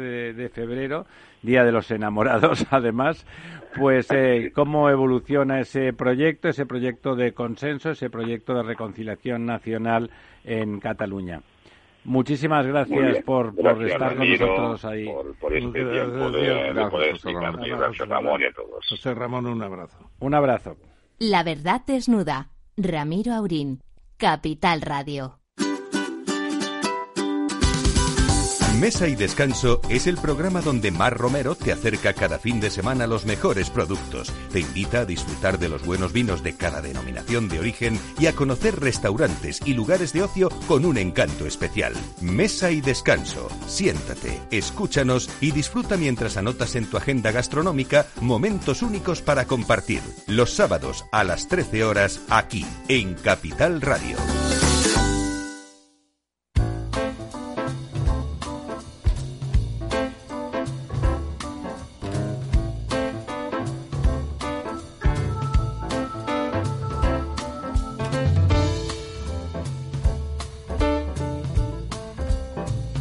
La verdad desnuda. Capital Radio. Bueno, vamos allá. Tenemos 12, 17 minutitos por ahí para hacer nuestro quid pro quo. Eh, hemos ido comentando algunos de los temas. Eh, bueno, lo ha dicho, lo ha sacado don Lorenzo, pero lo tenía como número uno don Ramón en la lista de temas del día. China liderará, bueno, todo, pero en particular ese super tratado comercial de 14 países, de 14 países de, de Asia, del Asia Pacífica, mm, podríamos decir, pues el ASEAN, ¿no? Y más, más, más los cuatro, más los cuatro gigantes económicos, porque Corea del Sur, aunque es un país pequeño, es un gigante económico eh, bueno, los dos, ambos, tanto don Lorenzo como don Ramón, le dais una importancia grandísima ¿no? a ese fenómeno. Es un, es un acuerdo comercial muy importante. Dos mil millones de personas, un tercio de la economía mundial. Ya hemos citado que están también Nueva Zelanda y, Australia. Claro, eso también es muy importante. Los diez países de la ASEAN. Es el Pacífico auténtico, más que lo que tenía su mano Trump cuando entró que destruyó el proyecto, porque allí no estaba China, eh, pero estaba India, que es el gran aliado de Estados Unidos en Asia. Bueno, a lo largo de 15 años crearán esa unión, ya dije antes que los países menos desarrollados tendrán más tiempo que los otros, se acaba el proteccionismo en esa zona y afortunadamente va a ser un acuerdo muy notable y muy interesante. Yo creo que va a ser un factor también del liderazgo de China, no de la hegemonía. China no quiere hegemonía, quiere liderazgo y eso sí, el Pacífico la mitad suyo. Y negocios, sí, el Pacífico para los para los chinos, no para los no para los pacíficos. No, a mí... Decía Xi Jinping, el anterior presidente de la República de China, que el Pacífico es muy grande y que caben todos, pero no es tan cierto. No es tan cierto. Bueno, a mí me gustaría recordar que esta, esta nueva alianza, que me parece clave y, que va a ser y que va a ser la protagonista de los próximos 50 años de la historia económica del mundo. Bueno, la eh, presencia de Nueva Zelanda y de Australia ahí es muy importante, ¿verdad? Puede potenciar Sí, pero hay un elemento más clave y es que se ha quedado a las puertas de entrar, pero ya ha anunciado que, próximamente o que, está en fase de poderse incorporar en, en, breve eh, la India.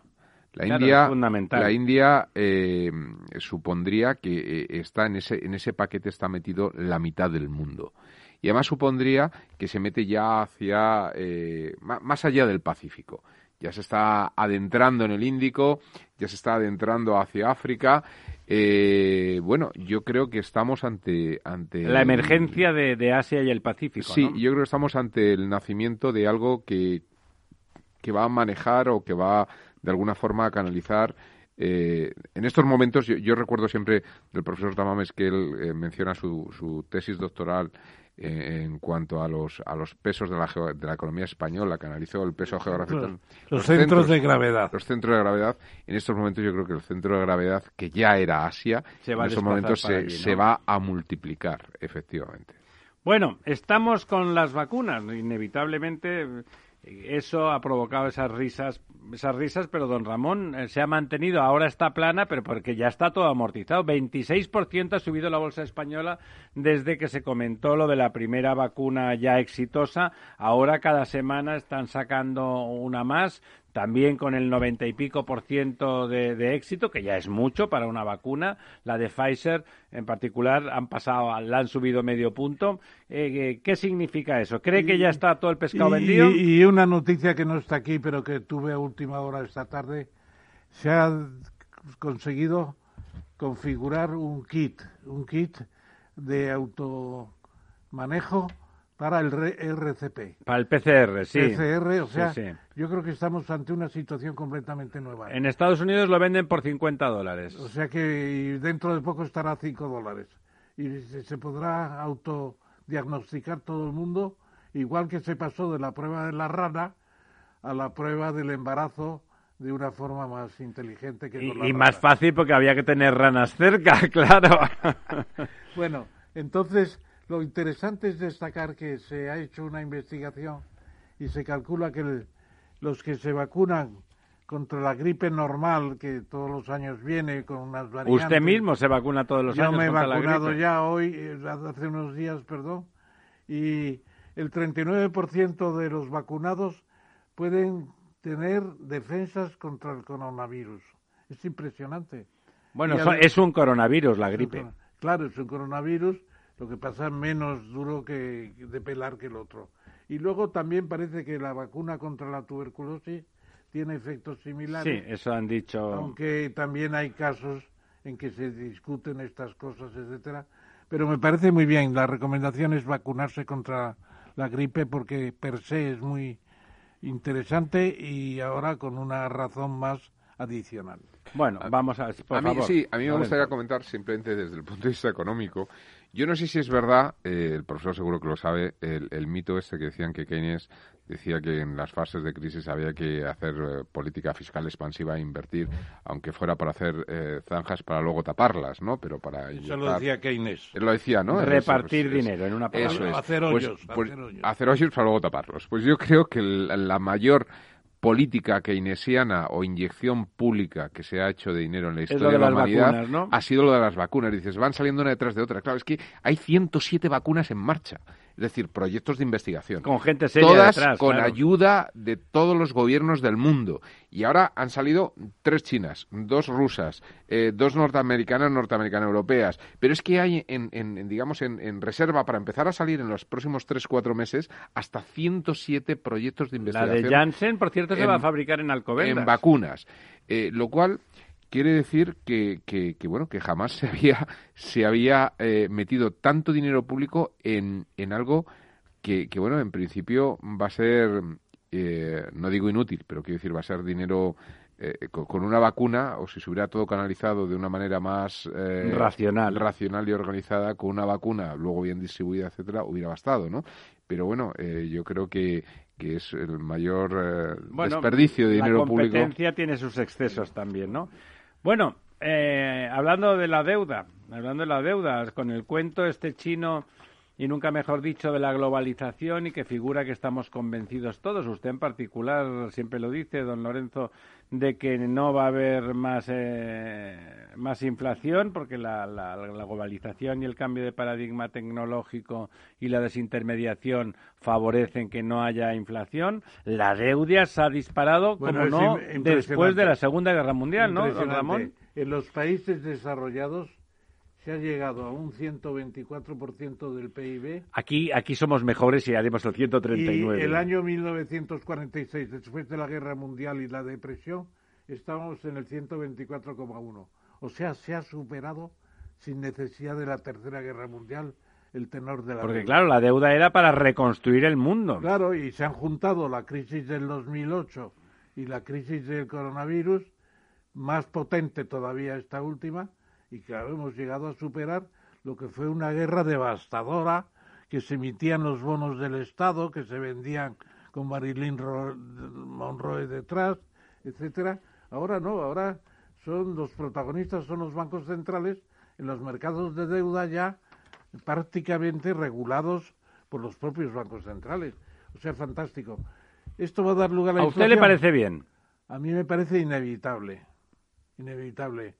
Además, si un día se decide el Fondo Monetario, se dice, se acabó, borramos todo de la cuenta y empezamos de nuevo, ¿no? ¿Y usted eso qué opina? No, bueno, yo yo no solamente pienso que es inevitable, sino formidable, efectivamente. Yo yo veo que y no sé si coincidirá el profesor conmigo, pero nos vienen, en cuanto se supere la situación actual de esta segunda ola o tercera que venga, nos, nos, nos vienen los diez mejores años económicos, probablemente también de la historia de la humanidad. Jamás se ha inyectado tanto dinero en el sistema, jamás. ¿A usted eso también le parece muy bueno que haya tanto dinero en el sistema? Yo coincido totalmente, es inevitable y además ha evitado una depresión de caballo superior a la del año 29 al año 39.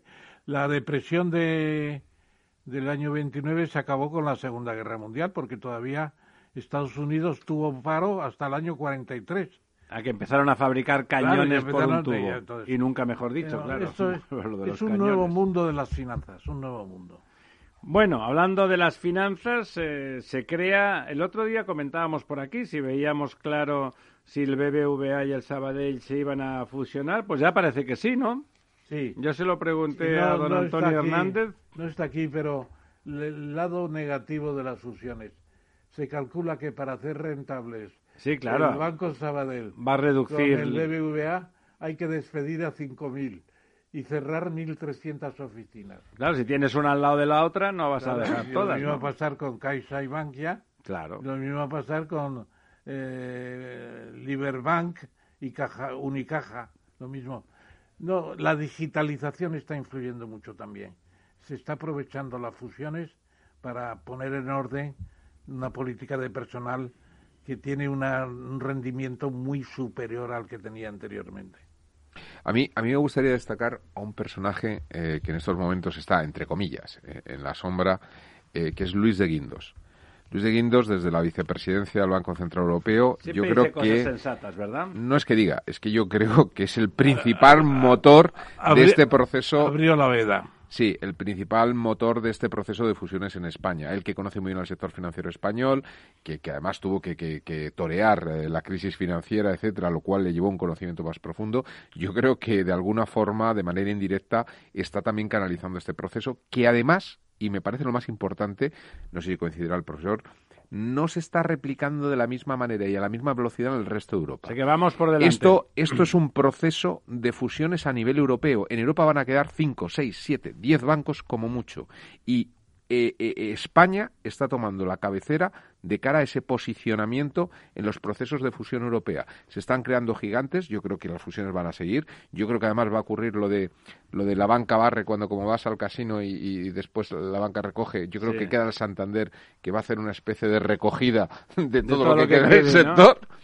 Y, yo creo que va a haber tres grandes gigantes en España eh, para poder competir de verdad a nivel europeo en un posicionamiento que nos va a beneficiar mucho eh, a nuestra Usted siempre ha apreciado mucho la tarea de don Luis de Guindos, ¿verdad? Siempre, siempre.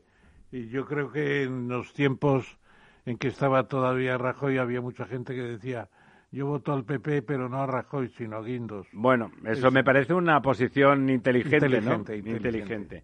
Bueno, faltan dos minutitos para la medianoche, pero denos la buena noticia del día, don Ramón. Bueno, el señor Sánchez Galán nos vuelve a dar la base y Javier Goñi, que es el presidente de Fertiberia.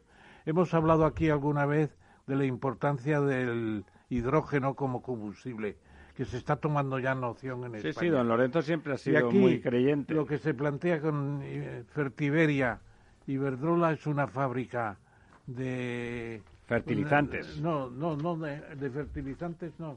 Es de la base de los fertilizantes, es el amoníaco. Bueno, el amoníaco, la base. Bueno, pues con hidrógeno verde. Y el hidrógeno verde requiere la electrolisis y la electrolisis requiere energía eléctrica y la eléctrica será fotovoltaica. Es el hidrógeno verde que va a ser el portento de los portentos. O sea, la fabricación de hidrógeno a través de energías renovables. Naturalmente. Muy bien, es otra de esas cosas en las que parece que podemos tomar la delantera. ¿Algún comentario al respecto? No, eh, me, sumo a la, efectivamente, a que efectivamente es la gran noticia. Pues ahí estamos, a la medianoche las brujas están a punto de salir de sus casas si el toque de queda lo permite. Ya saben, nosotros nos metemos en nuestros vehículos y volvemos corriendo a casa para que no nos detengan. Muy buenas noches amigos, amigas, hasta la próxima semana.